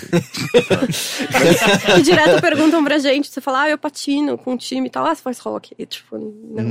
É porque, tipo, talvez o, o lance da- das trombadas seja a única característica em comum, né? Porque é é uma característica, uma característica de andar de patins. Eu acho que, inclusive, foi daí que surgiu o esporte, o lance do. Sim. Eles ob- observavam que as pessoas se trombavam e vamos transformar isso numa coisa. Hoje em dia é um pouco mais controlado, né? Uhum. Porque, assim, a gente tem justamente a lista de habilidades mínimas, e a gente separa as jogadoras assim. E até você ter todas as suas habilidades mínimas, você não pode bater em ninguém. E Uhum. ninguém pode bater em você. Uhum. A gente tem até alguns jogos sem contato né, dentro da liga, com as meninas que ainda não estão é, totalmente habilitadas. Que você pode jogar igual, só não pode dar o toquinho com o corpo é, para não ter tanto perigo. Que pelo que eu entendo da- das coisas que eu falei incorretamente, ou que a gente discutiu incorretamente, foi justamente a mais de sobre é um esporte de porrada ou não é? Que é o lance É. que envolve, é um esporte de Parece contato, mega mas não é de violento quando você assiste e não conhece, mas a gente sabe que ali tem uma porrada extremamente estratégica. Então a menina não tá batendo à toa, ela tá batendo para abrir espaço para ela mesma ou abrindo espaço para outra jogadora do time dela. É, ou tentando jogar a menina para fora, porque uma vez que você tá fora do track, você precisa voltar atrás de quem te tirou. Então você vai ver muito isso durante os jogos. A menina bate e volta para trás, Uhum. porque aí aquela outra tem que acompanhá-la. Então é, é um negócio que, que rola bastante. Tipo, não é. É que quando fala porrada, a galera já tá imaginando pa- passando umas rasteiras, umas. Soco inglês! É, tipo, são uns. in- Não, são, não. Eu, eu falei pra você lá fora, você falou sim, é um bom de descrever que são é, deslocamentos estratégicos, é, né? Você só pode bater com algumas áreas específicas. Braço tá totalmente proibido. É, braço só pode o antebraço, mas só se ele estiver colado no corpo. É, É encontrão, você pode dar um O encontrão. lado do, do corpo normalmente é o mais usado. Entendi. É, principalmente quadril. Que aí as meninas têm mais vantagem. É que quando você bate quadril com quadril, é onde você joga pra fora de verdade. né? Sim. Porque se você bate na parte é de cima, a engraçado. menina cai. É engraçado porque você assiste roller derby masculino e feminino e a gente já teve Copas do Mundo dos dois hoje em dia. A gente já teve pelo menos uma Copa do Mundo masculina pra acompanhar. Os meninos jogam muito mais com o ombro. E as meninas jogam muito mais com o quadril. É uma Deve questão fi- é uma É. questão física mesmo, que o homem tem mais força em cima, a mulher tem mais força embaixo. Então, se assiste um jogo masculino, eles pulam muito, eles batem Pulam? muito. É, eles têm uma facilidade de pulo de patins muito maior Mas que a você gente. pula em que momento? Quando Muitos alguém cai no momentos. chão, você pula essa Também, pessoa. mas assim, às vezes até pra passar alguém, tipo, ver um espacinho ali, pula. Contanto que você não acerte ninguém no processo, ainda tá dentro da legalidade. É, o que eu vi foram jogadoras pulando por cima da área que não pode pisar pra tipo, poder furar o usando bloqueio. uma curva, né? isso a gente chama de pulo de apex. Você tem uma curva e você pula por fora, mas você não, assim, você sempre ficou fora do ar. Você não encostou onde você, Você, não, não pode. encostou onde você não É igual, pode. é igual é. no Mario Kart quando você pula a parte de lava. Sim, Exato. exatamente. É tipo um atalho Exato, exato, exato. pulando. Assim. Aliás, a gente fez tantos paralelos, tipo, poderia muito ter um jogo de videogame de derby. Sim! Tipo, Nossa, né? ser que maravilhoso. não? Até porque a gente poderia personalizar os personagens, né, de maneira diferente. Ia ser tudo pintado de Eu já fantasiei com um jogo de videogame de roller derby. Fantasy roller derby é um sonho da minha vida também. Fantasy parece mais fácil, né? Porque É. é, meio que só conseguir os dados e. Sim, e roller derby é extremamente estatístico. E Ah. eu fiz muito esse trabalho de estatística dentro do nosso time. Tem muito número, porque às vezes, até nos Estados Unidos, eles medem desde assim. A menina tava dentro do jam. Quantas vezes que a jammer tentou passar que ela bloqueou? É, qual, qual a efetividade de cada uma das jammers? Tipo, mede-se tudo. Uhum. É, eu conheço quem, gente que faz fantasy. Eu posso apresentar fantasy? vocês. Nossa, isso é Fan- maravilhoso. fantasy É- é... aquele futebol manager, saca? É tipo um L-foot, só que no papel Hum, mesmo. Sei, sei, sei. Não, não, baseado não, não, não é. não, pode ser no site. Pode ser Ah, online. não, ah, tá, mas meu ponto é que é baseado nas estatísticas Sim, de jogadores de Sim, verdade. Não é a você, pega, do você jogo pega as estatísticas e você pega jogadores de times diferentes e monta o seu time, assim. Uhum. Então pegar um Dream Team das jogadoras E aí, americanas. quanto mais assim. aquele jogador vence, melhor a sua pontuação também sobe no, no campeonato. Só que se um jogador ou jogadora se machuca de verdade, você no fantasy... Você é lesado. Você é lesado por É. isso. Eu, é, e aí, só voltando aí no, no assunto de porrada, era justamente, a gente tava conversando também Uhum. antes, que ah, muita gente provavelmente ficou conhecendo o Derby por conta do filme Whippet, com, Sim, com Ellen inclusive Page. eu. É, Você foi eu, o caso. eu conheci é, roller derby porque eu assisti o Whipped, eu nem sabia o que era roller derby. Eu, tipo, vi as atrizes, vi que a Drew Barrymore ia dirigir e falei, pô, que filme sensacional. Fui assistir e fiquei encantadíssima com aquilo. Hoje em dia a gente assiste e fala, Que vergonha. de jeito nenhum que isso pode acontecer, assim. Tipo, umas meninas dando umas cotoveladas na cara, assim. Isso, não- isso dá expulsão na hora. Então é, é, o filme é uma porta de talvez entrada interessante, mas ele Sim. não representa exatamente o esporte Ele como representa ele é, né? a, a vibe de liga. É, isso ele representa muito bem. O quanto as meninas são amigas, o quanto elas se ajudam. Aquela coisa bem underground, de tipo, eles estão num galpão abandonado que não podiam estar lá, assim. É, isso rola muito lá. E outra coisa muito diferente é que tem duas modalidades de derby e o Whipped mostra a, a modalidade banked, que é aquela inclinada. Pista parece de Hum. velocidade. É, então eu sempre fiquei. Eu, eu, eu, eu vi fotos que o Heitor tirou, por exemplo, eu ficava, mas a pista não tinha que estar inclinada. É, então. É mais A gente- cansativo quando ela tá inclinada? Não é mais cansativo, é mais rápido. Hum. Ele tem regras diferentes, assim, tem regras até de contato diferentes no Banked, eu não conheço muito bem. O flat track, que é o que a gente joga hoje, é muito mais popular, até porque é muito mais fácil você achar Sim. uma quadra lisa pra Uhum. jogar do que você montar um Banked. Uhum. É, mas o Banked foi como começou, assim, então é uma coisa bem mais tradicional. É, é muito legal o Whipped porque, assim, tinham duas jogadoras de verdade lá. Eu não sei se vocês assistiram o filme. Eu não assisti. Mas tem duas jogadoras que são duas irmãs mudas, que são duas jogadoras de verdade, que eles não podiam pagar pra elas falarem no filme. ah, caralho! Porra! Melhor desculpa possível. Mas é exatamente isso, Puta, tipo. que foda. Ela tinha um podcast de roller derby, que hoje em dia, infelizmente, não existe mais, chamava Derby Deeds, e um episódio especial, eles pegaram essas duas jogadoras, sentaram e assistiram o filme com elas, tipo. Então virou meio um comentário de diretor, assim. A ideia era você dar play no podcast no filme na É, hora e, no- certa. é, e assistir junto com eles, assim. E as duas foram contando vários insights, né, do, do meio do filme, quem era legal, quem não era, tipo. E contando os detalhes, porque teve muita dublê de corpo, que era jogadora de verdade.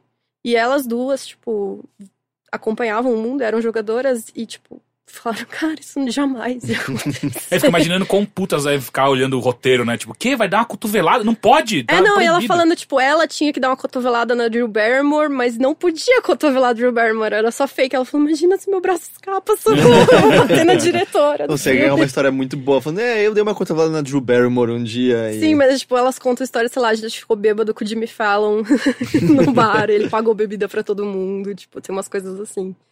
E elas contam muitas coisas, tipo, meu, a gente falou que isso não podia, mas eles fizeram, porque, né, Hollywood. Ah, imagina, tipo, gravando Airbud também, né? Um cachorro É. não vai jogar bola. Não, Pois é. vai sim. Não, por exemplo, se você assistir, uma coisa que me choca até hoje, me incomoda até assistindo, é o capacete delas tá super pra cima na cabeça, porque tinha um microfone ali. Ah. Então elas não podiam deixar o capacete é, verdade, direito. Eu, eu notei isso no, no- na capa do filme. É, o capacete fica super pra cima. Você fala, meu, ela vai me se arrebentar com esse capacete assim, tá saindo da cabeça. Eu nunca, eu nunca ia reparar nisso, então acho que É, não, é uma, é uma coisa muito, tipo... é, eu fui coach, então eu tinha também que manter todo mundo organizadinho, ter certeza. Porque se você cai seu capacete no meio do jogo, você toma uma falta. Você tem que estar com o equipamento todo direitinho durante o jogo todo. Uhum. É, já vi menina tira, tomar falta porque tirou o mouth guard no meio do jogo. E tipo, Que que é não. isso? O mouth guard é o protetor bucal. Ah, ok. E daí, querida, não. Você não pode jogar sem. Uhum. É, Então você vê aquele capacete lá pra fora, você fala, "Não, socorro. Mas o filme ainda entretém, pelo menos, Sim, né? O filme- Não, e essa, essa coisa da vibe, tipo, que vai todo mundo, depois do jogo, vai pra uma festa, tipo, a gente tem muito disso. Acaba o treino e vai pro bar, tipo, todo mundo conversar. Isso era uma coisa que rolava, elas contaram que, tipo, depois de alguns jogos, eles iam pra casa de alguém que tinha uma banheira na casa, e eles não sabiam até hoje de quem era, mas, tipo, ia todo mundo pra casa desse maluco e, e faziam todas as after parties lá. Uhum. Então, é, como o esporte amador tem muito essa coisa também, né? Tipo, a cultura da festa depois do jogo, tem, tem umas coisinhas culturais muito legais. Uma, uma dúvida até, de novo, sobre equipamento, que a gente tava falando, ah, tem uns patins que são mais lá de fora. Quando você tá jogando o- os jogos oficiais, todo mundo tem que estar com os patins iguaizinhos, tipo, o mesmo tipo de rolamento, isso é tudo verificado antes ou isso não faz diferença? Não, não faz Tanto- diferença. Isso é uma questão de escolha das jogadoras. Uhum. Por exemplo, jogadoras mais pesadas ou jogadoras mais leves têm uma dureza de roda diferente que funciona pra elas naquele chão. Ah, sim. É, rolamento também depende muito de como você joga. O freio, às vezes, depende muito de como você usa o Hum. freio. Então, tem meninas que preferem freios menores. Tem menina que joga sem freio de boa. Tem meninas que jogam freio gigantesco, porque, tipo, socorro, preciso dele. É... é tudo uma questão de gosto, assim. Assim como as joelheiras também. Tem gente que joga com uma joelheira bem menor, tem gente que prefere uma bem acolchoada pra proteger mesmo. Uhum. Mas é tudo uma questão de escolha mesmo. Tá, você vai se adaptando de acordo com o seu estilo Sim. de jogo. Então, ser mais veloz não, não, é, não é que você vai ter uma vantagem clara sobre todo mundo, porque seu rolamento é melhor, por exemplo. sei lá. Ah, Você vai ter porque se for realmente tiver zoado. vai ser difícil de jogar. E às vezes acontece, tipo, porra, não limpo meu rolamento há sei lá quanto tempo, eu vou jogar mesmo assim. Mas, tipo, você acaba tendo problemas no meio do jogo. Acontece muito problema com a gente de freio caindo no meio do jogo. Tem menina que fica aleijada sem freio, tipo, não sabe mais o que fazer. Tem muita menina que anda no freio pra fazer algumas coisas, então, tipo, Cacete. cai o freio e ferrou. Tipo, não tem o que fazer. Que isso é uma coisa até pra você ganhar um pouco de velocidade inicialmente, é isso? Sim, tipo, você pode começar correndo no freio rapidinho e daí começar a patinar. Ou às vezes você tá tentando passar alguém no pack, então você fica no freio pra, tipo, ficar mais fácil de usar o quadril. Isso Uhum. que é o é, é toe stop, é isso? É o toe Ah, stop. Ah, você viu? E aí, é. quando você tá fazendo essa jogadinha de quadril pra passar alguém, a gente chama de juking. Hum. Tá, e o seguinte, quem tá escutando a gente e gostaria de entrar, aí começar a praticar o jogo, como que é o jeito mais fácil? Ah, Em São Paulo tem, tem, tem as ladies, né, mas também em outros lugares, se você souber. É, eu, assim, se quiser falar com as ladies mesmo, a gente conhece a galera das outras ligas, até porque a gente foi a primeira, então a gente tem contato com todo mundo que começou depois. Legal. É, é principalmente no Sudeste, infelizmente. No Sul tem bastante também. Tem o time em Porto Alegre maravilhoso, que são as Wheels of Fire. É, tem o time do Rio, tem o time de Vila Velha, é, que são as Black Hearts. Aqui em São Paulo tem dois times. Então você pode escolher as Ladies of Helltown, por favor. Ou você pode ir para as Grey City Rebels, que também são um time incrível. Uhum. É, a gente joga junto, né, direto. É, E tá- mas tá rolando recrutamento agora? Ou... não, a gente. É, como a gente tá com um número muito grande de meninas agora, até por uma questão organizacional, né? A gente vai abrir alguns treinos entre julho e agosto. Eu vou pedir pra vocês darem uma olhada na página, ficarem de olho, que a gente vai divulgar. A gente vai abrir alguns treinos, levar nossos patins pra galera experimentar, ver se gosta. Isso na página do fez. Facebook ou é. Na tipo, nossa página do Facebook mesmo. Tá. É, a gente já fez eventos assim, tipo, a gente leva pro Parque do Ibirapuera nossos patins mesmo, que a gente usa, põe numa menina que nunca conheceu, tipo, vê se você gosta, vê se você curte, explica sobre a liga, explica sobre o esporte. E, e daí, se ela gostar, ela volta pra Entendi. gente. Mas a gente deve ter entre julho e agosto é, dois finais de semana abertos pra visitação. Legal. Enquanto isso, a gente tem a nossa season interna, que são dois times internos das ladies que vão jogar nos dias 2, 16 e 30 de julho. Só vai ser o melhor de três dos dois times. Isso é lá naquela quadra aqui o- dos últimos É, jogos? na Atlética da Unifesp. É, fica perto do metrô Santa Cruz. Uhum. E são todo, mundo- todo mundo tá convidado. Vai ser muito legal. Ano passado a gente teve a primeira season, foram com os dois mesmos times.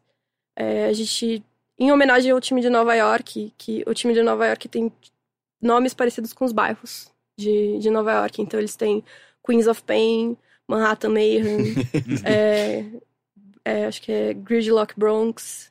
É, e os times são meio temáticos, então Manhattan Mayhem são roupas de prisioneiras. Ah, que da hora. Queens of Pain, elas são meio Quero muito jogar esse bagulho fantasiar. Puta Não, eu, que eu acho que pariu. eu, não, Wiki, só me perdoe, mas eu tava lendo, acho que era o nome dos é, bouts, né, que chama. Aham. E aí eles também põem nomes temáticos Sim, e tal. sim. Então, tipo, tem vários nomes fazendo referências a filmes. Acho que era, tipo, em em vez de Nightmare on, on Elm Street, era, tipo, Roller on Elm Street. Uns A gente negócios fez um assim. Ah, É. Quando a legal. gente tava prestes a ir pra Argentina jogar, a gente fez o último tango em São Paulo. é muito orgulho porque eu inventei esse nome. Tinha, acho que era Night of the Rolling Dead também. Sim, Era, a gente muito fez, teve um, um time que é, é o nosso sonho de vida, fazer a mesma coisa. Teve um time que tinha quatro times, uma liga que tinha quatro times, e eles fizeram um bout todo temático de Harry Potter. Ah, ok. As meninas todas foram escolhidas antes, mas só iam saber que time elas iam jogar na hora, porque tinha o chapéu seletor. Caralho. Você podia jogar feitiços no, no jogo. Então, Como tipo, que funcionava? Era tipo Mario Kart. É, não, mas era meio assim, tipo, é, era um jogo beneficente. Então, assim, você comprava um feitiço da plateia pra jogar nas jogadoras. Então você comprava, por exemplo, um Spectro Patronum, todas as jogadoras saíam da frente de uma delas. É. Ai, que legal. Ou tipo, o Ridículos, elas ganhavam uma barba gigante, tinham que patinar certo tempo com aquela barba gigante. Ah, Eram coisas hora. incríveis. Cara, Eu tô imaginando o tipo, jogo- aquele V-Ball, sabe? tipo, Um, um que já, já tem, tem a modalidade de robôs. Sim. De- Então, o jogo de videogame jogo já de- tem, tipo, até o modo custom, tá ligado? Que tem as regras que você põe à Sim, vontade. Tinha um jogo de vôlei que a gente gostava do Super Nintendo que tinha as, as ligas dos humanos e tal, e dos robôs. E dos Sim. robôs tinham os poderes, era muito absurdo. Ah, caralho, esse jogo é cada Ah, vez então. mais legal. Aí, em homenagem a- ao, ao time de Nova York, a gente falou: quando a gente tiver nossos times, isso foi uma conquista muito grande, porque tem que ter jogadora habilitado o suficiente pra fazer dois times pra jogar uma contra a outra. A gente conseguiu isso ano passado, ainda bem. A gente fez dois jogos beneficentes do Dia da Mulher. Então a gente tinha as Femininjas contra as Feminerds, que legal. que já viram os dois times especiais de Dia da Mulher. E a gente tem as Samurais da Liberdade e as Piratas do Tietê. São os nossos dois times da casa. Vocês já avisaram a Laerte? Sim, inclusive. Ah, que Ah, da que hora! Puta que Autorizou. A- Ano Sério? passado chamava Piratas da Cantareira por esse mesmo motivo. a gente ainda não tinha autorização, então chamava Piratas da Cantareira. Aí esse ano a gente conversou com a Laerte e ela aprovou, falou que não, ótimo, pode. Ah, usar. que demais, Legal. então a gente agora tem Piratas do Tietê, que era o nosso sonho. Puta que foda. Só, mas só pra os jogos que você falou que estão abertos, é aquele mesmo esquema, 10 reais pra poder é, assistir, acho né? que eu não sei o preço Eu não sei, certinho, foi mas o que deve eu ser 10 paguei reais. que, a e é só lembrando que toda a grana ajuda o time. Toda a e grana vai pra gente pagar a quadra. então, assim, Saquei. o- a gente paga pra fazer o esporte, né? Então a gente tem uma mensalidade dentro da liga e vai toda pra pagar a quadra, basicamente. Porque São Paulo, assim, caríssimo alugar quadra. A gente às vezes não consegue alugar Não tem quadra. muita quadra, é um problema muito sério. Tem muita, mas Ah, é, a disponibilidade pro derby às vezes não é muita, porque tem muita quadra boa, mas eles, ah, o patins vai estragar nosso chão e não deixam a gente usar.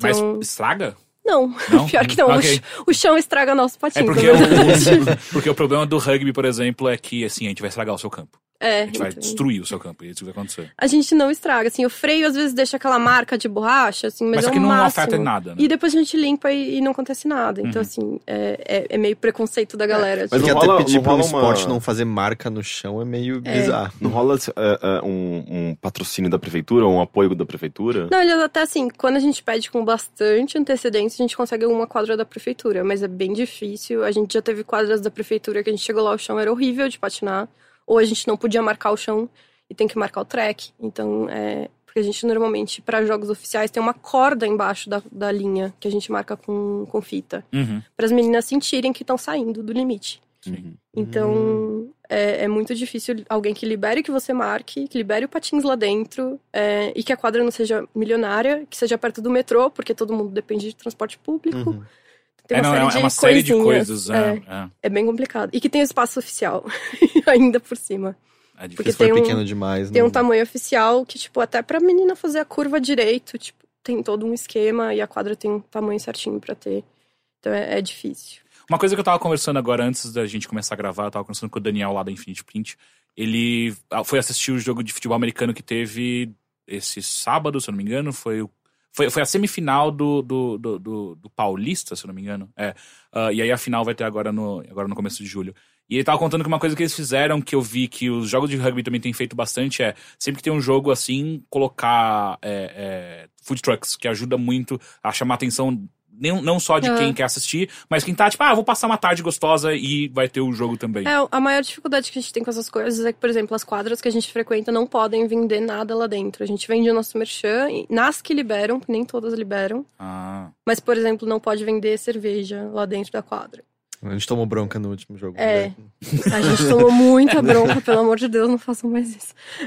É, não pode vender coisa dentro de algumas quadras. Uhum. E às vezes o espaço não permite que a gente tenha alguma coisa. A gente faz o máximo possível pra pra arrecadar o máximo de dinheiro possível, Uhum. mas às vezes é complicado, às vezes tem muita restrição. E só o. Então, só repetindo as datas onde vão ter os jogos abertos que o pessoal pode assistir. Dia 2, 16 e 30 de julho. Júlio. É, normalmente são à noite. É, fica, de, fica de olho na nossa página, a gente vai divulgar todos eles. Vai ser o melhor de três dos piratas do Tietê contra os samurais Eu vou colocar o link na- no nosso post. Ele já tem loginho, tem coisa pra você pôr nova tarde, cada um dos times que você quiser apoiar e tudo. E aí o lance você vai ter lá o, o dia do jogo aberto, né? Que vocês vão Uhum. estar oferecendo equipamento e falaram que futuramente vão estar fazendo recrutamento de novo. Nessas ocasiões, tanto jogadores quanto joga... aliás, tanto jogadoras quanto jogadores são bem-vindos. Sim, Eh, Vocês também, tipo, A gente é, tá aberto a todo mundo que quiser vir. Pra patinar, pra ajudar, a gente precisa de muita gente no staff. Pra vocês terem uma ideia, é, acho que até chegou a comentar no último jogo. Para um jogo acontecer, a gente precisa de 3 a 7 juízes, idealmente 7, e de pelo menos de 10 a 14 NSOs, que são non-skating officials. E, que é o pessoal que anota os pontos, anota as faltas, é, marca o tempo de banco, anota quem tá entrando em cada jam pra gente criar estatísticas depois. Então, assim, é muita gente que a gente precisa. Fora o pessoal pra cobrar a entrada, fora o pessoal pra ficar no merchan. Uhum. O staff é gigantesco pra um derby acontecer. Então, é por isso até que a gente demorou tanto tempo pra conseguir fazer jogos. Então, é sempre bem-vindo. Se você, tipo, ah, não quero patinar, mas eu tô muito afim de fazer parte disso, a gente tem espaço pra isso também. Legal. da hora. E vocês oferecem algum tipo de, de curso de maquiagem pra quem quiser só pintar a cara? Porque eu quero Também. muito agora. Só que andar com a cara Não, totalmente quero pintada, muito, né? Puta que pariu, eu quero ir no jogo e ficar todo pintado, porra. Porque eu não sei patinar, não sei patinar. Mas a gente, a gente ensina desde Não, não, isso daí é uma coisa do demônio. Você bota esse negócio no pé e você vai cair e se, se matar. Não, não vai eu não, consigo pelo quebrar meu de braço Deus. sem um patins. Eu consigo quebrar. Eu falei, ele, ele quebrou no aquecimento do rugby. Ah, mas aquecimento. rugby é osso. Mas era o aquecimento. Era aquecimento. Era o Eu aquecimento. andava, eu andava com os dois quando eu era criança. Eu primeiro tinha o quad, que na verdade era eu compartilhava com a minha irmã, e daí depois eu ganhei o inline e eu adorava patins quando eu era criança. Mas Tipo, ambos eu são quad, conseguia, Então vem. Eu conseguia tipo andar de costas, pular. é, não, só os juízes até alguns podem até andar de inline, mas no nosso é quad só. É uma questão até do jogo mesmo, porque você fica muito tempo às vezes parado, andando devagarinho, e que o inline não permite esse movimento. Uhum. Uhum. As freadas são muito específicas Hum. do quad. É, fica muito mais fácil fazer tudo com quad. No inline é um movimento bem diferente. E o então- quad é mais fácil até a questão de equilíbrio, não é? Sim. Eu acho, mas eu nunca andei de inline, Ah, eu só andei de hum. quad. Bom, eu andei Eu demorei- um. Mas é difícil, você não consegue ficar parado. É, é- é É. meio complicado. Eu, eu, eu- ok, eu não sou nenhum expert, eu só andei um pouco os dois, eu achei o quad bem mais difícil. Sério? Bem mais. Mas o, o quad, é, é- você consegue ficar em pé, paradinho, sabe? Aqui você vai, você pode ir pra frente e pra trás. É você que tem a, a tem roda dele um... roda um pouco mais fácil, então algumas pessoas acham mais difícil. Eu acho mais fácil, Mas porque eu é- consigo eu- ficar no freio, na dúvida, então Sim. tá tudo certo. Mas é, eu, eu olhei na internet, é o meu T-stop. Eu ficava na É. posiçãozinha pra não O cair. T-stop e que você fica fazendo um T com o pé. Sim.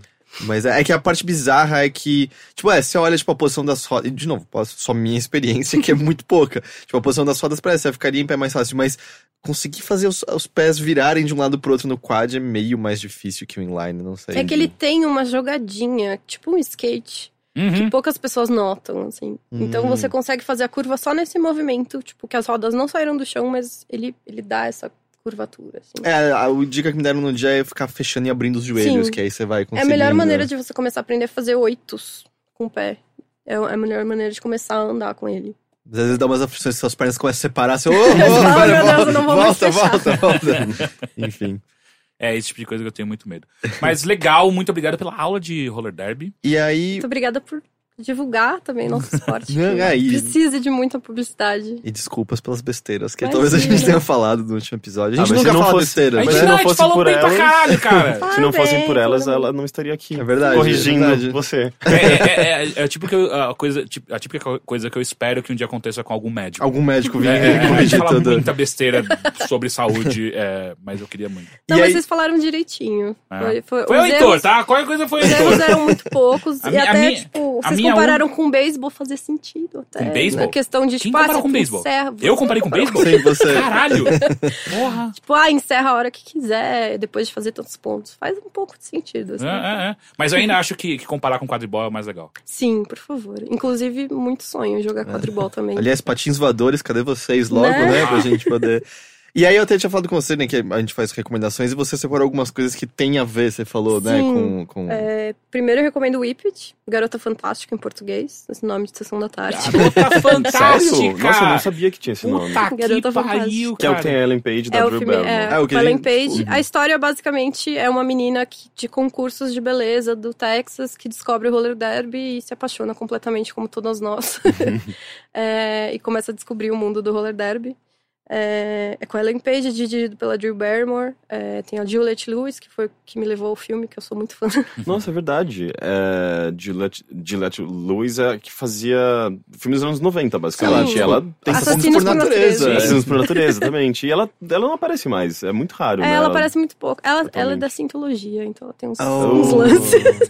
Oh. É assim, é assim que você perde, É. tá vendo? Ela sumindo da cara do Henrique. A admiração indo É, embora. É, é não, eu fico triste também. A gente, go- a gente tava falando antes, tava com Tatiana, que a gente gosta de Juliet and the Leaks, que é a banda Sim, a banda Juliette. dela, que é Eu incrível. não gostava. Eu Que gostava. isso, gosto era mó da hora. Eu assisti ao vivo uma vez. Eu, eu também vi ao vivo. Ela eu tem uma puta energia de palco. Não foi um coisa Power É. que é rock? Não foi um, ser, não, acho que foi um. Team Festival que foi o que a Bjork foi, não foi? Talvez, eu acho eu que vi algum sim. show dela. Tocou assim, The. Killers junto e Arctic Monkeys, talvez? Eu acho que sim, foi exatamente isso. É. É, Eu lembro que eu gostei da presença de palco dela, mas eu não gostava das músicas. Puta, e eu lembro que junto dela saiu também. Tinha uma banda que foi, lançou meio que ao mesmo tempo, chamava Morning Wood, que era demais. Sério? Morning Wood? Era Morning sim, é sim, um nome sim. Maravilhoso. E era, uma, e, era uma, e era uma menina que cantava, e ela cantava bem pra caralho. Nossa, pra caralho. conheço. Inclusive, Não. a música, o single de, de, do lançamento deles chamava Morning Wood também, então era Morning Wood, Morning Wood. É muito Juliette and the Leaks é, é bem bom. bom. Uhum.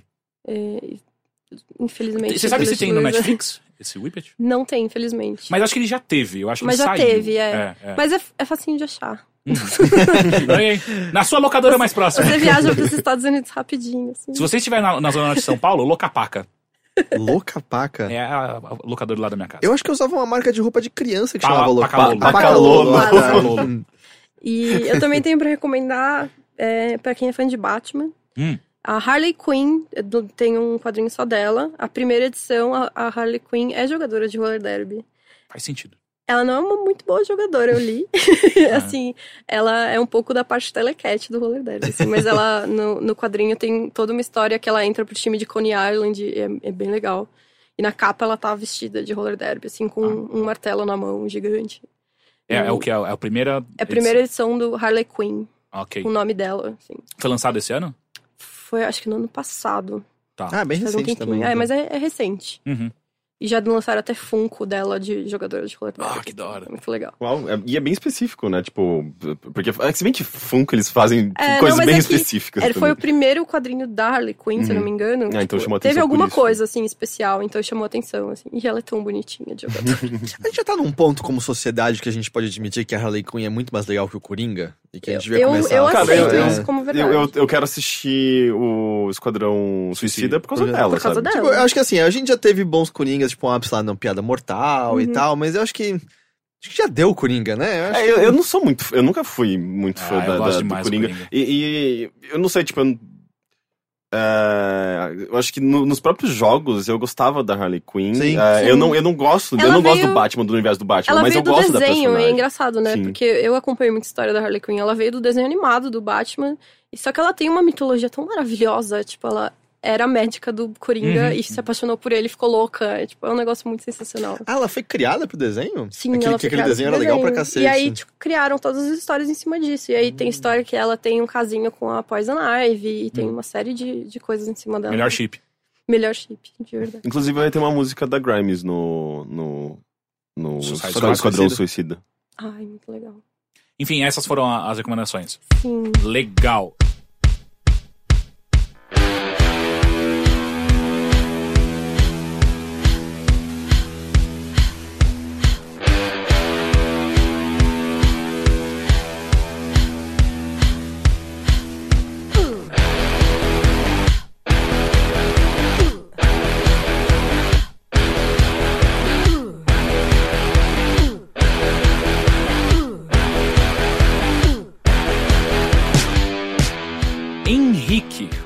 Tudo bem? tudo bem? Quer dizer que hoje de manhã você tava. Você, você usou seu horário de trabalho pra assistir uma cabine. Sim, eu fui, fui no cinema, no meio, no, no- em pleno horário de trabalho. Olha Mentira, só. aqui a gente começa a trabalhar mal tarde, né? Eu fui, cheguei lá, era 10 horas. Sério, eu achei que ia rolar alguma piada sobre como o Henrique escalou, escalou uma varanda e ficou pendurado no balcão.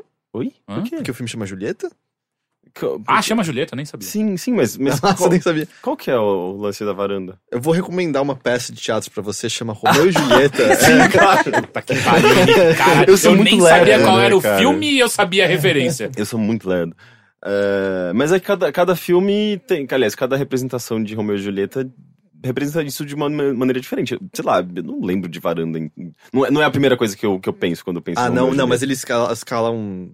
Não um balcão, né? Mas é uma varanda, ele fica Aí ele pendurado. fica fazendo serenata. Pior que quando você falou de varanda, eu fiquei, fiquei buscando assim. Cara, isso acontece até naquele Cadê- Romeu e Julieta do Leonardo DiCaprio. Sim, É, verdade. até no do Chapolin. Eu- Até no fiquei- Pensando em Gnomos. Eu fiquei buscando alguma referência e me veio, tipo, uma música que meu avô ouvia quando era criança. Que eu não sei que música que era aquela, mas eu amava. É, eu- era tipo, Julieta, tá, tá me chamando Julieta. Eu não faço ideia de onde, de onde é isso. Provavelmente é alguma coisa muito do interior.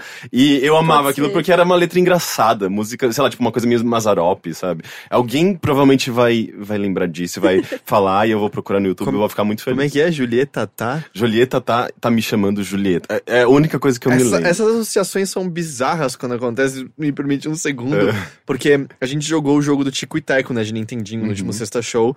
E voltou uma avalanche de memórias de quando eu via o desenho animado. E eu tô com a música do Tico e Teco há quatro dias na cabeça, né?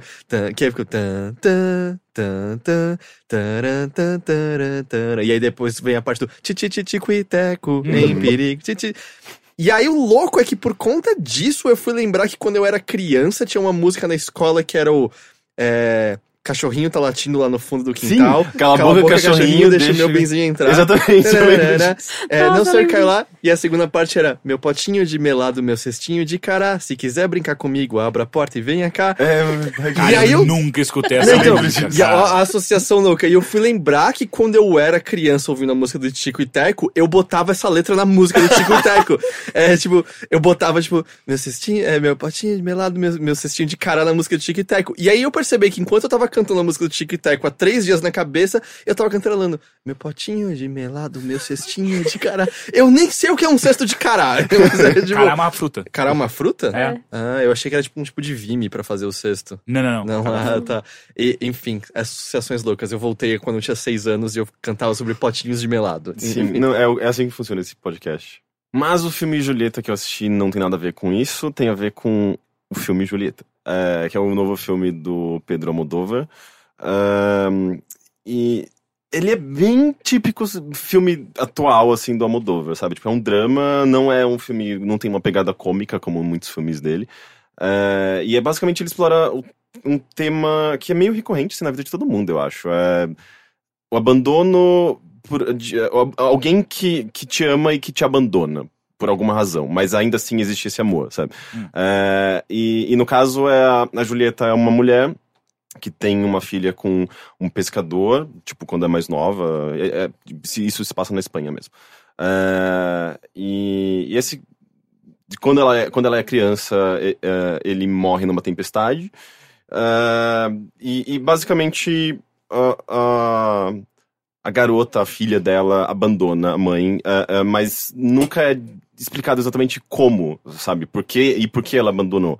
Então, ah, você vai entendendo essa história ah, da, da, da- perspectiva da Julieta mais velha, sabe? Tipo, depois de muitos anos de, da filha ter abandonado ela.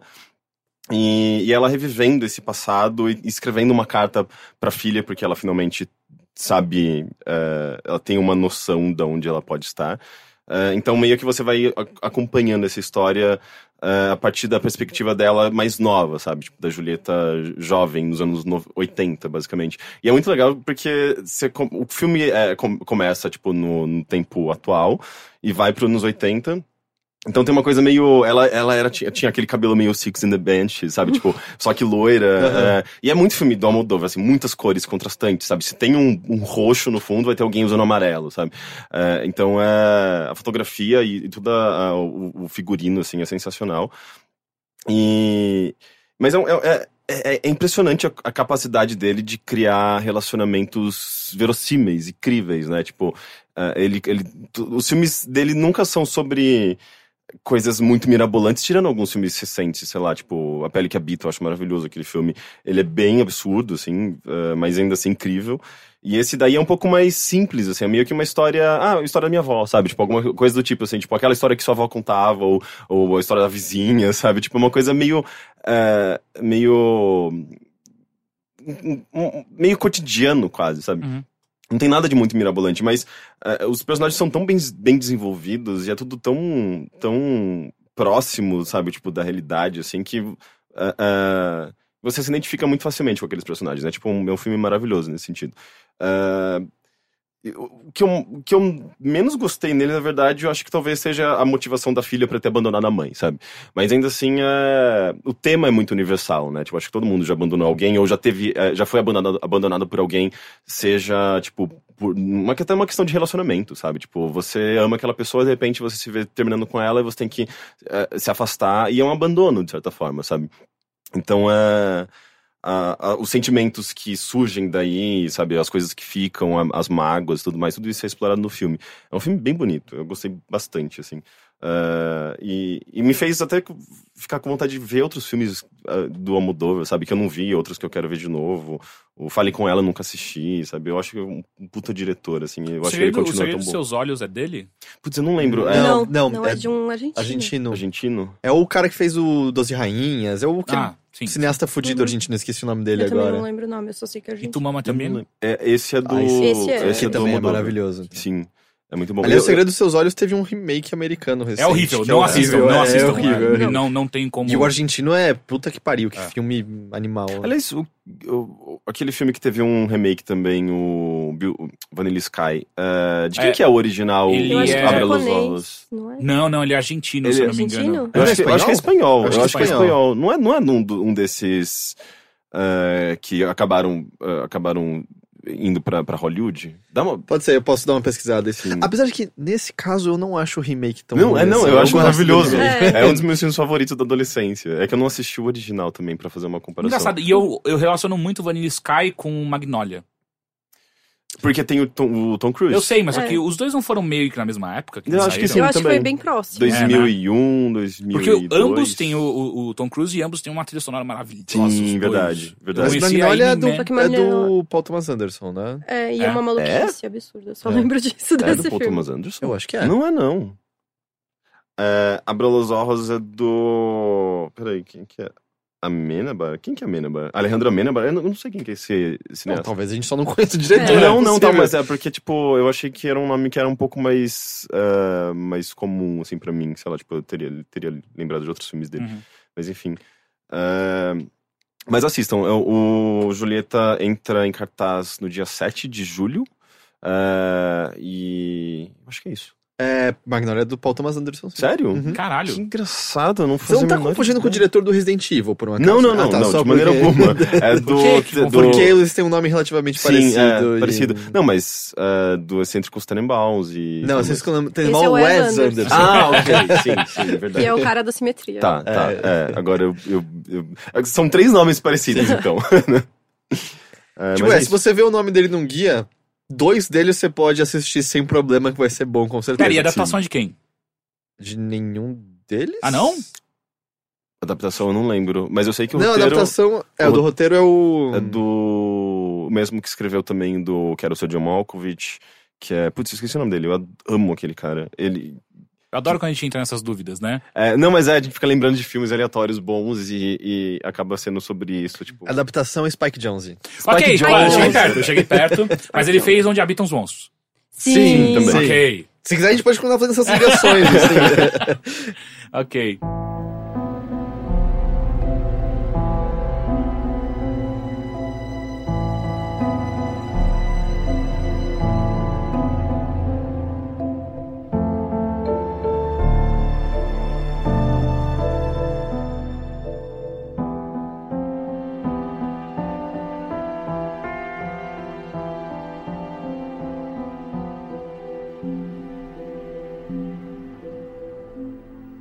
Não, deixa eu, deixa eu só falar pra vocês rapidamente, dar uma, uma pequena, mas muito preciosa. Você viu um filme ruim. Não, é Hum. sério, eu vi uma coisa muito boa. É o novo especial do Bo Burnham, que é um stand-up comedy que eu nunca liguei muito pra ele, mas eu tenho visto, eu assisti os dois últimos é, especiais dele.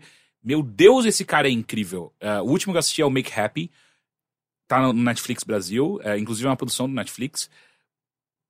Eu, eu, não, eu não- nunca vi nada parecido com o que ele fez com Make Happy. Ah, não sei se você conhece, mas o Bo Burnham, ele, eh, o estilo de stand-up dele é muito musical e muito performático também. Então, é, o que ele faz muito é usar de gravações que entram no meio da fala dele e ele interage com essas gravações. Ele usa muitos instrumentos, faz diferentes tipos de música para diferentes tipos de assunto que ele tá lidando.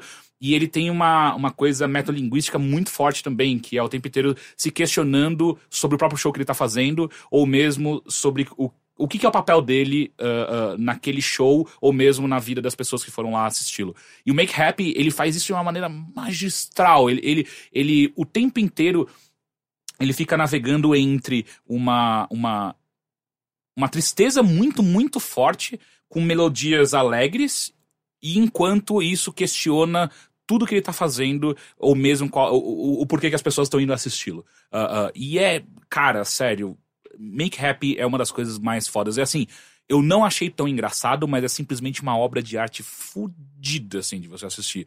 Ah, ah, e, e o final dele é. Puta que pariu. Ele tem uma família e ele coloca. Ele insere a família dele de uma maneira tão boa no final disso. E, e mesmo questionando toda a carreira dele enquanto ele faz isso, que é.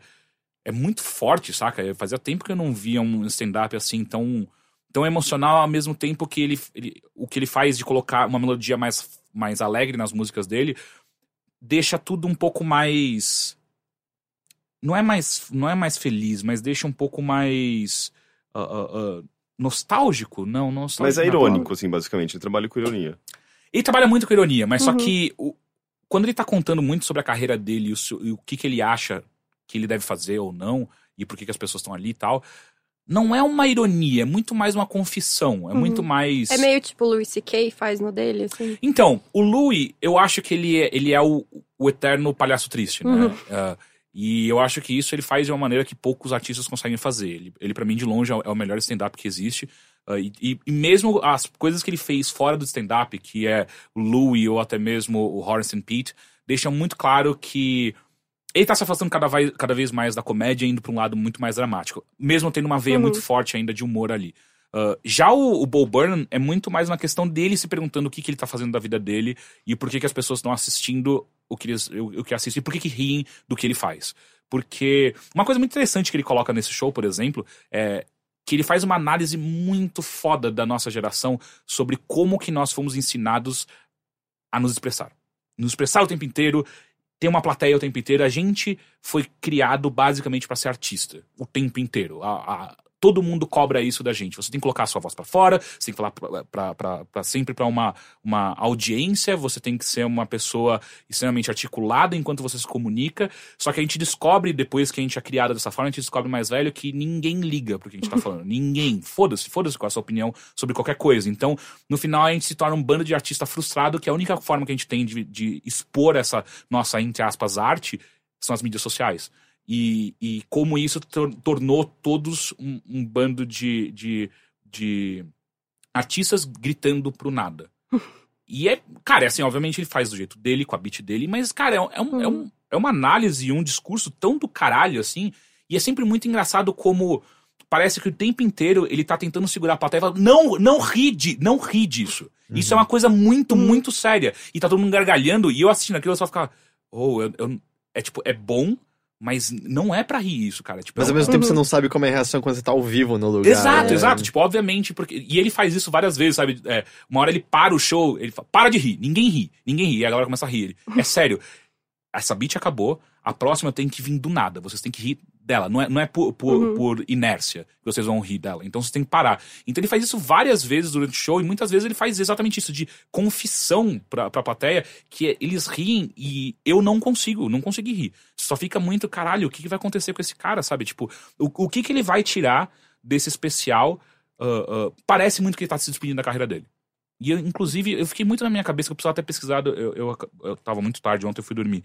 Mas eu acho que ele parou de fazer shows agora. Não Eu acho certeza. que sim, porque eu vi um É, negócio né? que ele tinha parado. Exato. É. Porque parece muito uma despedida da carreira dele. Ele é um Uhum. moleque jovem, ele tem 25 anos. Ah, uau. Sim, ele parece novinho. Exato, e ele tem uma família e tal, ele tem Uhum. 25 anos, é um moleque, sabe? Uhum. E, e aquilo parece muito um show de despedida, cara. Tipo, ah, ah, tanto que a, tem o final, que é meio que um pós-créditos, mas antes de- do final, no show mesmo, no, no, no palco, ele faz uma sátira com o Kanye.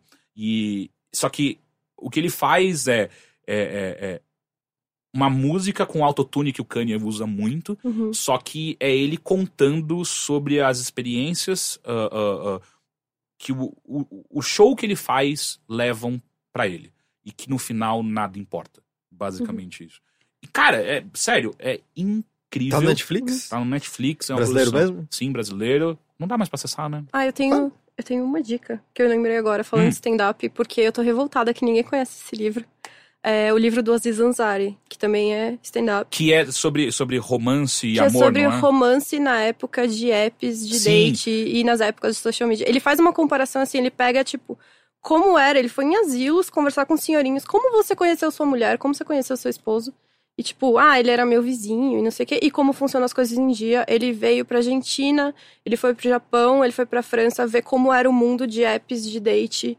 Uhum. E, e é um puta estudo absurdo. Eu comprei o livro dele porque achei que era, tipo, biografia de comediante. porque eu adoro biografias de comediante. Quando eu li e vi aquele estudo absurdo, eu falei, nossa, é incrível, assim. Eu tô doido pra ler esse livro também. E ele, É. assim, é super embasado em dados. Ele fez uma pesquisa de verdade. Ele tem um, um pesquisador junto parceria com ele. junto, né? é, é maravilhoso esse livro e pouca gente conhece. Sou Ele- chama isso. mesmo? Chama Modern Romance.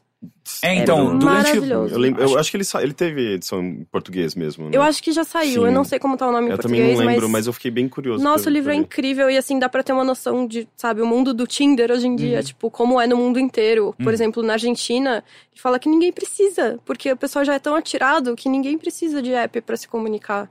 Então, é, tem as diferenças culturais entre cada lugar, assim, é muito incrível. Ele fala, tipo, da produtificação das pessoas, né? Tipo, as pessoas Sim. se tornam produtos é, e como você meio que consome. é, E, tipo, é uma coisa. Até a gente tava falando de pen pause, assim, ele, ele fala, tipo, como tinham anúncios pessoais. Tipo, você põe um classificado seu no jornal pra alguém se comunicar com você e, tipo, vocês começarem a namorar. Tipo, Uhum. como isso evoluiu pro mundo de apps que a gente tem hoje. Tipo, é incrível, é, É, é demais. durante os últimos dois ou três anos, ele sempre citava essas pesquisas no- nos stand-ups que ele fazia. Sim. Inclusive no Master of None, na série dele no. Sim, ele também cita muito. Se você assistir todo o material do Aziz Ansari e ler todo o material dele, você vai ver muitas coisas em comum. Sim. No stand-up, no Master of None, tem coisas que ele fala no stand-up que ele fala no Master of None. E Master of None trata um pouco dessa a nossa relação com o mundo e sociedade Sim. diante das ferramentas que a gente tem em mãos hoje em dia. Sim, todas né? as críticas que ele tem ao, mundo da maneira como ele é hoje, assim, então no Master of None é muito legal. Eu E é adoro engraçado o porque- Aziz demais. É, Então, eu adoro ele, eu não acho ele tão engraçado, mas eu adoro ele. Eu E você não gosto gostou muito do Master of None, né? Eu, Então, eu gostei eu- muito. Eu não gostei, eu não gostei até o quarto. Depois do quarto episódio fica incrível e o final Fica dele é tipo, puta que pariu. É É, muito próximo do que eu já vivi, então foi meio tipo. ah! E eu, já- eu sou muito fã dele desde Parks and É, Recreation, ele no que Parks era um é dos muito- melhores personagens Sim, de todos. Então, Então- o clube que ele abre junto com aquele Ra- Rafael, Não. sabe? Não é isso? Não, é um Não, clube, é, é- a empresa. A empresa John é, Ralphio. sim. John é o John Ralphio. Ralphio, é. Ah. Eles Puta, abrem Entertainment, sei lá, Eles contratam o Shaquille O'Neal só pra É, ficar e a fazendo empresa cesta. é nada, é tipo a maior piada sobre startup que eu já vi em toda a minha Shaquille vida. O'Neal Só não é a só- Silicon Valley ganha. É. Daquele O'Neal não é só pra pegar, tipo, drinks com camarãozinho na, na parte mais alta que ninguém mais alcança. E aqui a gente tem uma mina dançando, porque assim. É, muito bom. e, e- inclusive no Master of None ele usa uma das coisas do livro dele, né? Porque ele conversa muito com o pai dele sobre como conheceu a mãe e Sim. como que eles se casaram. E o E pai. ele fala disso no stand-up também. Tipo, Exato. porra, meus pais se conheceram um casamento arranjado. Tipo, olha só, que mundo E é até esse? hoje funciona. O Master of None não tem um comentário muito casual quando eles estão no, no, no restaurante. Fala, como você conheceram ela? Foi um casamento arranjado. A gente se casou e veio pra América. Eu chorei por uma semana seguida. e aí eu acabo o assunto aqui. Sim, é muito bom. É, não, mas e como que você sabia que era ela, pai? Ah, a primeira que eu conheci era muito baixa. E a segunda tinha a idade, a altura ideal. Caralho, ok. Ah, mas enfim, Aziz Ansari é demais. é, Sim. e esse livro também. é, eu lembro que eu- é, é sempre aquele livro que fica na minha cabeça. Eu, tipo, eu preciso comprar e eu esqueço. Mas ainda bem que você lembrou. É, eu, eu leio muito, muita biografia de comediante, porque não é só biografia, mas, tipo, por exemplo, da Tina Fey fala dos bastidores de 30 Rock, dos bastidores de Saturday Night Live, da Amy Poehler também. E é muito legal você ler a história, mas também elas dão uns conselhos sobre, tipo, sobre como o stand-up se aplica. Stand-up e improvisação se aplicam à vida. Uhum. É muito legal. O dele eu comprei crente que era isso, e, tipo, quando eu cheguei, vi aquela pesquisa toda e fala um pouquinho também da vida dele. É muito divertido o livro. Eu li rapidíssimo, porque, tipo, você não consegue parar. Legal. Ah, É, posso fazer uma mini correção só de algo que a gente tava falando? É que o. Primeiro que o diretor lá do. Aliás, o argentino que a gente tava tentando lembrar é o Ricardo Darim. Hum. Era o nome que a gente tava lembrando. e aí eu falei filme 12 Rainhas, na verdade o filme se chama Nove Rainhas. Quase. e ele só atuou, ele não dirigiu esse Não, filme. ok, ok. É, a gente basicamente errou tudo que a gente É. falou. Mas ele também tá lá no Conto Chinês, é, O Filho da Noiva e O Segredo do- dos Seus Olhos, Uhum. enfim, era isso só. Ok, ok. Então tá, então vamos para os e-mails que você pode enviar para bilheteria.overloader.com.br.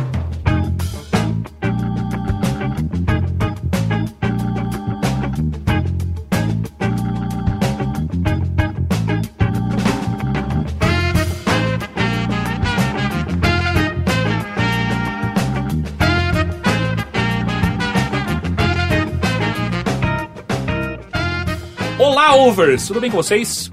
Peço para não falar meu nome, pois um exemplo envolve terceiros. Primeiramente, gostaria de voltar um assunto de um bilheteria do passado, bilheteria 51. Uh, The Residents, uh, The Residents e as Formigas. Sei que estou atrasado, quase nada. Sou estudante de engenharia de software na Universidade Tecnológica Federal do Paraná. Caralho, o tamanho UTFPR. Ok. E mirmecologista amador. Ou seja, cara que estuda cria formigas igual filmes, em um ant-farms ou outros formi- formigários. As formigas, no geral, são todas fêmeas, inférteis, com exceção das aladas. Elas são jovens rainhas ou machos, que saem em dias quentes voando, que já é foda, com um único objetivo: acasalar. Imagine transar voando, cara. Que foda. Os machos que têm a cabeça menor morrem depois disso. As fêmeas não têm tanta sorte de morrer no ápice da vida. Após isso, elas perdem as asas e vão atrás de um lugar para uma nova colônia, onde terão filhas e blá blá blá blá. Sei que pode parecer meio boring este hobby, mas cara, já perdi horas olhando elas levando comida para pupas e cuidando da rainha. Me dá aflição. Você já ficou olhando muito perto, eu começo a imaginar que elas estão andando dentro de mim e começam a me dar umas coceguinhas estranhas. Vocês têm isso também? Eu não posso ver formiga que eu fico. É, dá umas coisas. Sério? Nossa, eu acho tão fofo. Eu Eu, começo fazia a- rinha de formiga, Eu né? começo a imaginar Ah, que elas não. estão saindo dos meus orifícios, das das minhas Não, eu narinas, não das minhas orelhas. mas isso é alguma coisa infantil. Pô, mas isso é muito pior com lacraia. Já pensou uma lacraia? Nossa, fazendo- não, não, Não, eu não, odeio não, lacraia. precisa, né? Ah, mas enfim. Ah, sei que pode parecer meio boring este hobby, mas cara, eu já perdi horas. Ele já falou isso, eu, eu já li isso. Ah, ah, cuidando da rainha. Uma curiosidade, sabe aquela grande vermelha que é, que é comida na farofa? Uhum. Essa uva. Exato. Então, na Europa, uma dessas cui- uma dessa com 10 operárias custa em torno de 220 euros. E aqui em Terras Tupiniquins, a garrafa de 2 litros com tudo isso custa 15 no mercado free. Cara, vamos levar formiga pra Europa. Eu sei como ganhar dinheiro. Traficante de formiga. Ainda mais agora tá mais barato pra Inglaterra, né? Então... Mas eles não querem que você vá, então. É, né? É verdade. Mas não só de formigas é composto esse e-mail. Tem uma dúvida que acho que o Rick vai poder me ajudar. Chamar um amigo de bicha, gay, viado e afim, isso é ruim ou homofóbico? Calma, sei que parece óbvio, mas já falaram nesse podcast que o problema não é a palavra e sim a carga negativa. Pergunto isso pois quando falo isso para um amigo, não estou querendo comprar, comparar com um gay, que é comparar que um gay é pior que um hétero, pois afinal não é. Não conheço quase nenhum gay babaca e escroto. Héteros conheço um desses por semana. Chamo meus amigos assim, a fim de duvidar de uma afirmação. Exemplo: virar para o Bambam e falar não vai dar, ou para, o, ou para o Caio e falar você é um noob do Overwatch, não estou criticando a sexualidade dele, e sim duvidando de uma afirmação que o mesmo faz para si mesmo. Tem um amigo que o chama. Tem um amigo que eu chamo de bicha quase que 100% das vezes. Até que um dia ele confessou que tinha interesse em fazer sexo com um amigo dele. Mas tinha dúvida e medo. Tentei ajudá-lo o melhor possível, falei que isso não é um problema, blá blá blá. Que se não curtisse, podia nunca mais fazer, etc.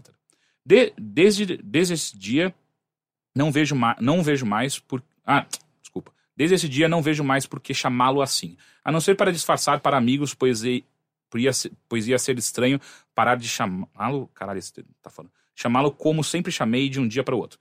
Vendo desse lado, volto a perguntar: chamar um amigo de bicha, gay, viado e afim, isso é ruim homofóbico? Desculpa pelo e-mail mal escrito e se fui ofensivo de algum modo. Juro que tento melhorar a cada dia. Obrigado a todos pelos momentos que passo, uh, por, passo por louco rindo na academia. Tá saindo da Jalo Monstro. Ele, ele me fez Ele que isso. fez, ah, tá. Ah, parem de encher o saco do Caio. Esse é um dos melhores memes já feito. Ok? Parabéns pelo trabalho e é isso. Posso responder com Claro, só pode, claro. adicionar uma dica? É, Uma amiga minha e algumas colegas dela criaram um projeto chamado Donas de Si, que é baseado em por que não substituir esse xingamento por esse outro xingamento. Eu vi, inclusive, algum. Acho que a Nina, ela vi- retweetou. acho que É, sim, coisa pode ter tipo. retweetado. É, então, por que em vez de chamar seu amigo de viado, por que você não chama ele de escroto?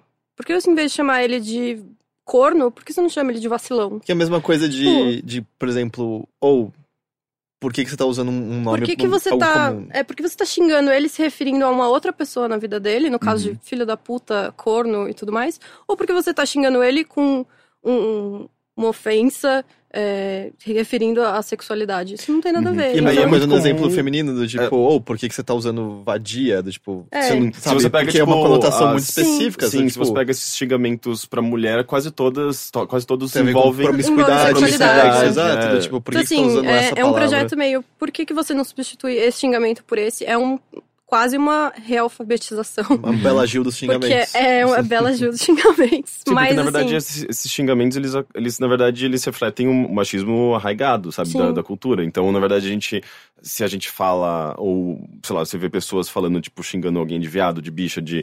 ah, e, e dentro de um contexto popular, é, aquilo é, uma, é um machismo que é replicado e ninguém percebe. E aquilo, sim, tá promovendo não uma homofobia direta, mas mas é, indireta, é. sim, indireta, sim. Ah, agora, depende do- muito do contexto, né? Tipo, se você vê dois gays usando essa palavra, você tá, ela- é, é, eles estão, de certa forma, meio que banalizando essa palavra. Então, tipo, existe uma... ah, eu ti- tinha até uma piadinha com isso no, no acho que nos Simpsons. Acho que eu tinha algum amigo gay da Marge que passava um dia na, na casa deles e, e ele via, o tipo, Homer via o amigo dele falando com um outro amigo gay e chamando ele de viado. E o Homer, não, como assim? Você tá me tirando o direito de usar essa palavra, tipo, de uma maneira pejo- pejorativa, sabe? E é meio que isso, assim, tipo. é, é, sei lá, tipo, se eu for meio que xingado de viado, eu, cara, na verdade não, não diz nada pra mim, assim, porque, tipo, porra, eu sou viado. E Não, aí, mas é que a gente já tá meio amortecido com essas coisas, Sim, sabe? mas ao mesmo Então É tempo- meio complicado. Ao mesmo tempo, é, é, eu acho que tira, tira um pouco dessa carga, Uhum, sabe? Sim. Da, da Mas, carga assim, negativa. Se você precisa xingar seu amigo, você Sim, tem exatamente. tanta coisa. Chama É, de é, é, o, palhaço, que- é o que eu digo, tipo, é o que eu digo. eu- inclusive foi engraçado, há pouco tempo eu Cusão, fui. sabe? Cuzão, tem cuzão É, e cuzona. existem palavras mundo, que não. Que Cusão não... até tava listado como ruim. Ah, é? Como conotação ruim. É, eu, eu vi a lista que ela, lis- que ela postou, cuzão tava É porque vai que você tem, de fato, um, um cu grande, né? Você vai se falando- ofendido. Tá falando que é ruim dar o cu? Ah, é? O É, cuzão, tá é associado, Ah, o cuzão implica isso? É. Porque o escroto não, não implica que você... Ah, tá, tá, eu acho que tá implicando que você dá bastante cu, então deve estar bem grande o seu cu. É, é, é basicamente eu isso. nunca fiz associação Talvez. na Assim como, vida. tipo, como a gente com- começa a pegar algumas expressões e ver, nossa, essa expressão é racista, absurdo, tipo, Uhum. dia de branco. Sabe? É, tem algumas coisas que a gente às vezes nem pensa que isso tem uma conotação negativa, mas você vai olhar, tipo, a origem. É, no episódio do, do Louie, inclusive, tem, eles estão discutindo numa mesa de pôquer e um amigo dele fala, por que eu não posso falar faggot? E aí ele explica toda a história da palavra faggot e por que que isso é ofensivo. Tipo, Uhum. Então quando você fala, você tá ofendendo, no fundo. Uhum. Acho que é me- meio que na mesma linha, assim. Mas é, e o que você tava falando é o. A gente até falou umas vezes, são quando comunidades que eram até então oprimidas, né, pelo uso daquela palavra em si, reapropriam e reificam, né, que é o que você tava falando, dentro da comunidade gay o uso do bicha, a gente tem dentro da comunidade negra o uso do niga, mas é aquele negócio que você sabe que é, é entre eles, uma Uhum. pessoa ex- externa, quando chegar você um, usa- um branquelo no meio de um um monte de negros e, tipo, Sim, falar um é. niga, ele você, tipo, vai ser esfolado. não pertence a Uhum. você. É, o- é o e- lance tá, tipo, até de é, apro- apropriação, Uhum. né? É, Você não- apropriação. né? E o lance é, sei lá, eu, eu total entendo assim, crescendo na escola e tal, cara, era normal, você tá xingando algum amigo, era o tempo todo, ah, cala a boca, seu viado, vai se fuder e tal. E, eh, sei lá, eu, eu sempre fico aquilo de. Hoje em dia eu escolho não usar, justamente Uhum. porque existem outras palavras muito melhores. E, e aquele negócio, eu- por exemplo, se eu usasse aqui, eu tenho certeza que você sabe que eu não estou querendo de nenhuma forma denegrir um homem ou uma mulher gay com o uso da palavra, mas é, aí entra no ponto. Uhum. Mas se existem outras, por Uhum. que, que você está usando essa? E aí, É, claro não, que- é, e até porque assim, tipo, se fosse num contexto de brincadeira, é, e você, tipo, me chamasse de, de bicha num contexto de brincadeira, é, e você sabendo, sabia, eu sabendo que eu sabendo que você não tem nenhum problema com minha sexualidade, não seria um incômodo. Mas se eu percebesse, por exemplo, que você tá, estaria usando isso é, De uma maneira de uma maneira Uhum. recorrente mesmo, sabe? Tipo, daí, daí isso ia me incomodar, Uhum. sabe? Então, tem muitos contextos diferentes, sabe? Então, na dúvida, melhor É melhor não evitar. usar, exatamente. E a gente sabe que nisso sempre aparece que diz, ah, você tá tentando me censurar, você tá tentando decidir. Não, Ah, sim, não é isso. mas, A gente tá pedindo só pra ser, tipo. É que quando você tem privilégio é muito difícil você ver como as coisas ofendem, né? Tipo, então é no mesmo, mesma coisa. Encara que a gente só Sim. tá muito falando, ah, seja legal, cara. Só isso. A É. só E assim, tá pedindo tipo, deixa você ser legal. pessoas. E não é ninguém proibindo de falar. Você vai falar, você- a única coisa que vai acontecer é você vai ser rotulado como um babaca. É. É, isso. É, Sim, é- não, e, e- é, é- é meio que uma. Eu acho que todo mundo passa por isso lá. Tipo, quando eu comecei a fazer podcast e, e perceber que, na verdade, o que eu falava tava atingindo pessoas, eu comecei a pensar no que eu tava falando, sabe? Tipo, Uhum. porra, é, é- é meio que. É, é meio que perceber que, ah, talvez aquilo que eu tenha falado seja preconceituoso. Eu acho que não devo falar isso de novo, porque eu quero me, tornar- me tornar uma pessoa melhor, sabe? Então, quando você pensa duas vezes naquilo que você tá falando e, e tenta substituir uma coisa, até refletir naquilo que você disse, você tá se tornando uma pessoa melhor, sabe? Eu acho que a gente tá caminhando sempre pra frente, né? Você não quer eu permanecer no mesmo lugar. Posso falar disso como ouvinte de podcast, eu ouço bastante. E eu já parei de ouvir alguns podcasts, inclusive isso foi uma polêmica bem grande na época. Hum. É, porque a gente começa a reparar que, nossa, eles estão sendo machistas pra cacete. Ou, tipo, Uhum. nossa, eles estão falando coisas mega E preconceituosas. E, sem eles perceber, têm né? uma audiência jovem que tá ouvindo tudo isso e vai ser influenciada por isso. Então eu vou fazer a escolha de parar Uhum. pra eles perderem essa audiência. E quem sabe mais. E é interessante ver justamente alguns que. Ah, não, foda-se, eu vou falar exatamente o que eu quero. Alguns Uhum. percebem. O, Que foi o caso do mais famoso que fez isso. o, o, o PewDiePie, o, o- que é o maior youtuber. Uhum. De, o maior youtuber, ponto, né? Nem Sim, só de sim, game. sim, sim, sim. Ah, ele mesmo no começo ele usava muito corriqueiramente bitch pra falar Uhum. de coisas de jogos. E ele mesmo um tempo falou, tipo, ah, é, eu era idiota, foi mal, aqueles vídeos estão lá, estão registrados, não tem porque eu ficar voltando a editar, mas eu não vou mais usar essa palavra a partir de agora e tal. E, e eu acho que faz diferença, sabe? Já, já o Criolo fez uma coisa muito legal, que ele re- reeditou o disco dele pra tirar algumas tirar, falas bem ele falou machistas, né? traveco e, e algumas palavras machistas. Uhum. E tem, tipo, por exemplo, Ronald Hill, se você assistir os badalhocas antigos, você vai ver falando um monte de merda. E hoje em dia ele se pede desculpas e ele defende o movimento feminista e, tipo, não falando eu sou feminista, mas, tipo, ouve minha namorada, deixa ela falar sobre o assunto, Uhum. que ela entende. É, é muito mais legal quando você, tipo, aceita, tipo, já fiz alguma coisa errada, hoje em dia eu não faço mais, ponto. E que, nem, infelizmente, nem todo mundo faz. Eu sempre lembro do, do exemplo lá do- dos desenhos da Warner, sabe? Que tem as coisas extremamente racistas e eles têm ainda disponível dizendo, ou era outra época, a gente fez um monte de bosta, tentar mudar o passado não vai Uhum. mudar isso. E, tipo, só reconheça que a gente não tá mais fazendo essas merda, pelo menos agora. Uhum. Tem um disclaimer. Enfim, próximo e-mail. Olá, pessoal do Overloader. Só queria fazer uma pequena correção na discussão sobre filmes de ET que, que aconteceu no Bilheteria 83. Vocês afirmaram que Steven Spielberg dirigiu Cocoon, de 85. Eu corrigi você falando que não era. É, não sei. E O Milagre que, que Veio do Espaço. Ah, Qual que filme é esse? E dos robozinhos. Os robozinhos Ah, pequenininhos, tá. parecendo um monte de brinquedo. que Que é caiu de no- na 87. fritura. É, é. Ah, no entanto, ele não foi diretor de nenhum desses filmes. Sério? Cocoon foi dirigido por Ron, Ron Howard e Milagre que Veio do Espaço por Matthew Robbins. Spielberg foi somente produtor Produtor. executivo desse último filme. O que gera muita confusão é quando diretores famosos são produtores ou, ou produtores executivos de um filme, que eles não dirigiram. Geralmente aparece na publicidade diretor fulano de tal apresenta. O que faz muita gente achar que o fulano dirigiu o filme. Igual, É o- igual o Francis Ford Coppola, que é, é, é, meio que apresentava aquele Olhos Famintos, era isso? Que é uma bosta esse filme. que- não, não é uma Ah, bosta. Olhos não, Famintos. Olhos Famintos? É não, muito é legal. O É, quê? é horrível É muito esse legal. filme. É Jeepers Creepers? bosta. Jeepers o primeiro. Creepers? Sim. É horroroso. É muito ruim. Creepers. Eu piores filmes eu, que eu já vi ficava- na minha vida. eu ficava pensando, como é que Francis Ford Coppola tá- pode estar Ah, envolvido mas eu nunca nisso? tinha visto isso, eu Ah, só é, gostava é um dos piores filmes que eu já vi na minha é vida. Não, o produtor. 2 é muito ruim. O 2 é melhor que o primeiro. Vai se fuder, o dois é horríveis. horrível. Gente. Ah. O, ah, não, Jeepers Creepers é muito, É muito ruim. ruim. Ah, é o caso de Os Goonies. O filme foi dirigido por Richard Donner, Uhum. mas muita gente pensa que foi o Spielberg, porque no pôster aparece Steven Uhum. Spielberg apresenta. Enfim, um abraço a todos. Foi o Rodrigo de Andrade de Araújo de Recife que mandou esse. E ao último ah, ah, e-mail. Olá, galera do Overloader. Somente um pequeno comentário sobre o que o Rick disse sobre a Mila Jovovich só ter feito filme ruim, a não ser o Quinto Elemento. Quase concordo, somente quero adicionar que em De Volta à Lagoa Azul ela alegrou bastante minhas tardes da sessão da tarde.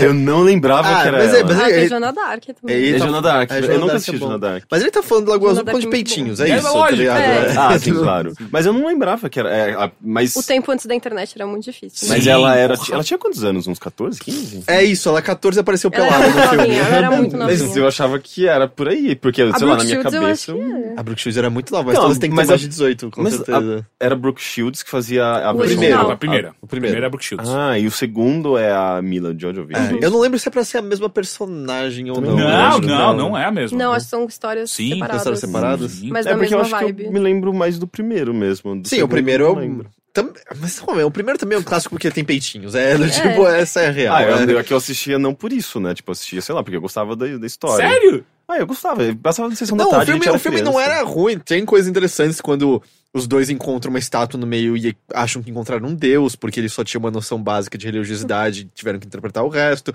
Mas aí boa parte do filme é sobre o cara tá batendo punheta escondido e ela vai questionar e os dois ficam transando o tempo todo. É, tipo, é isso. Eu não lembrava de nada É disso. só eu acho isso. que eu, quando eu era criança, eu, eu eliminava essas coisas sexuais porque eu não entendia muito bem, ou só pegava o resto. Não, é... E eles comendo a frutinha e morriam. Eles não morriam, morrem, Eles só morrem, dormem. cacete. Ah, eles dormem. Eles são é resgatados no final. É verdade. Spoiler, Azul. De Spoiler. 20 anos já, é spoiler, né? Ou eu queria ver.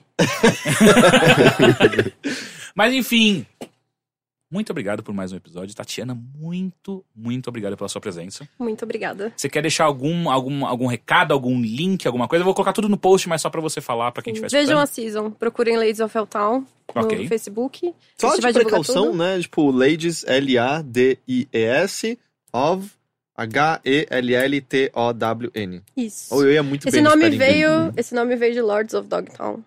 Ah, sim. É, que foram os pioneiros de skate, a gente foi os pioneiros do roller derby no Inclusive Brasil. tem um documentário que é Sim, Dogtown, que é demais. Quem gosta de skate, eu acho Mas que vale a, a fundadora se inspirou nos Lords of Dogtown pra fazer um nome mesmo, que ela era Foda. muito fã. Então, essa é a relação. Da hora. Inclusive os meninos das ladies são chamados de Lords. Ah, Muito legal. A gente também. A gente já tem, a gente pode montar um time de, de roller derby, se precisa de mais duas pessoas. Só mais duas, é. Tem dois no time, então já, ó, é só chegar lá. Exato. Ah, mais algum recado? Não, só O- venham pra os season. jogos. Venham pra season dia 2, 16 e 30 de julho. Fica na perto Unifesp. metrô. Fica perto do metrô Santa Cruz. É baratinho, é mó legal. Depois tem bar, sempre. Às É vezes tem bom. doce da minha namorada, venda lá. Tem doce da, Ma- da Nina, que é maravilhoso. Pô, qual que foi a última que ela fez? Foi o Chocopops. Puta, aquilo é Com as cores bom. da liga, foi maravilhoso. Enfim, muito obrigado. Heitor Henrique, Muito obrigado. Obrigado. agradecido. Tchau, Matheus. Até semana que vem. Não, até quarta, na real. Não, mais o bilheteria. Ah, o bilheteria sim, é verdade. Então, tchau, gente. Tchau. Tchau. Tchau. This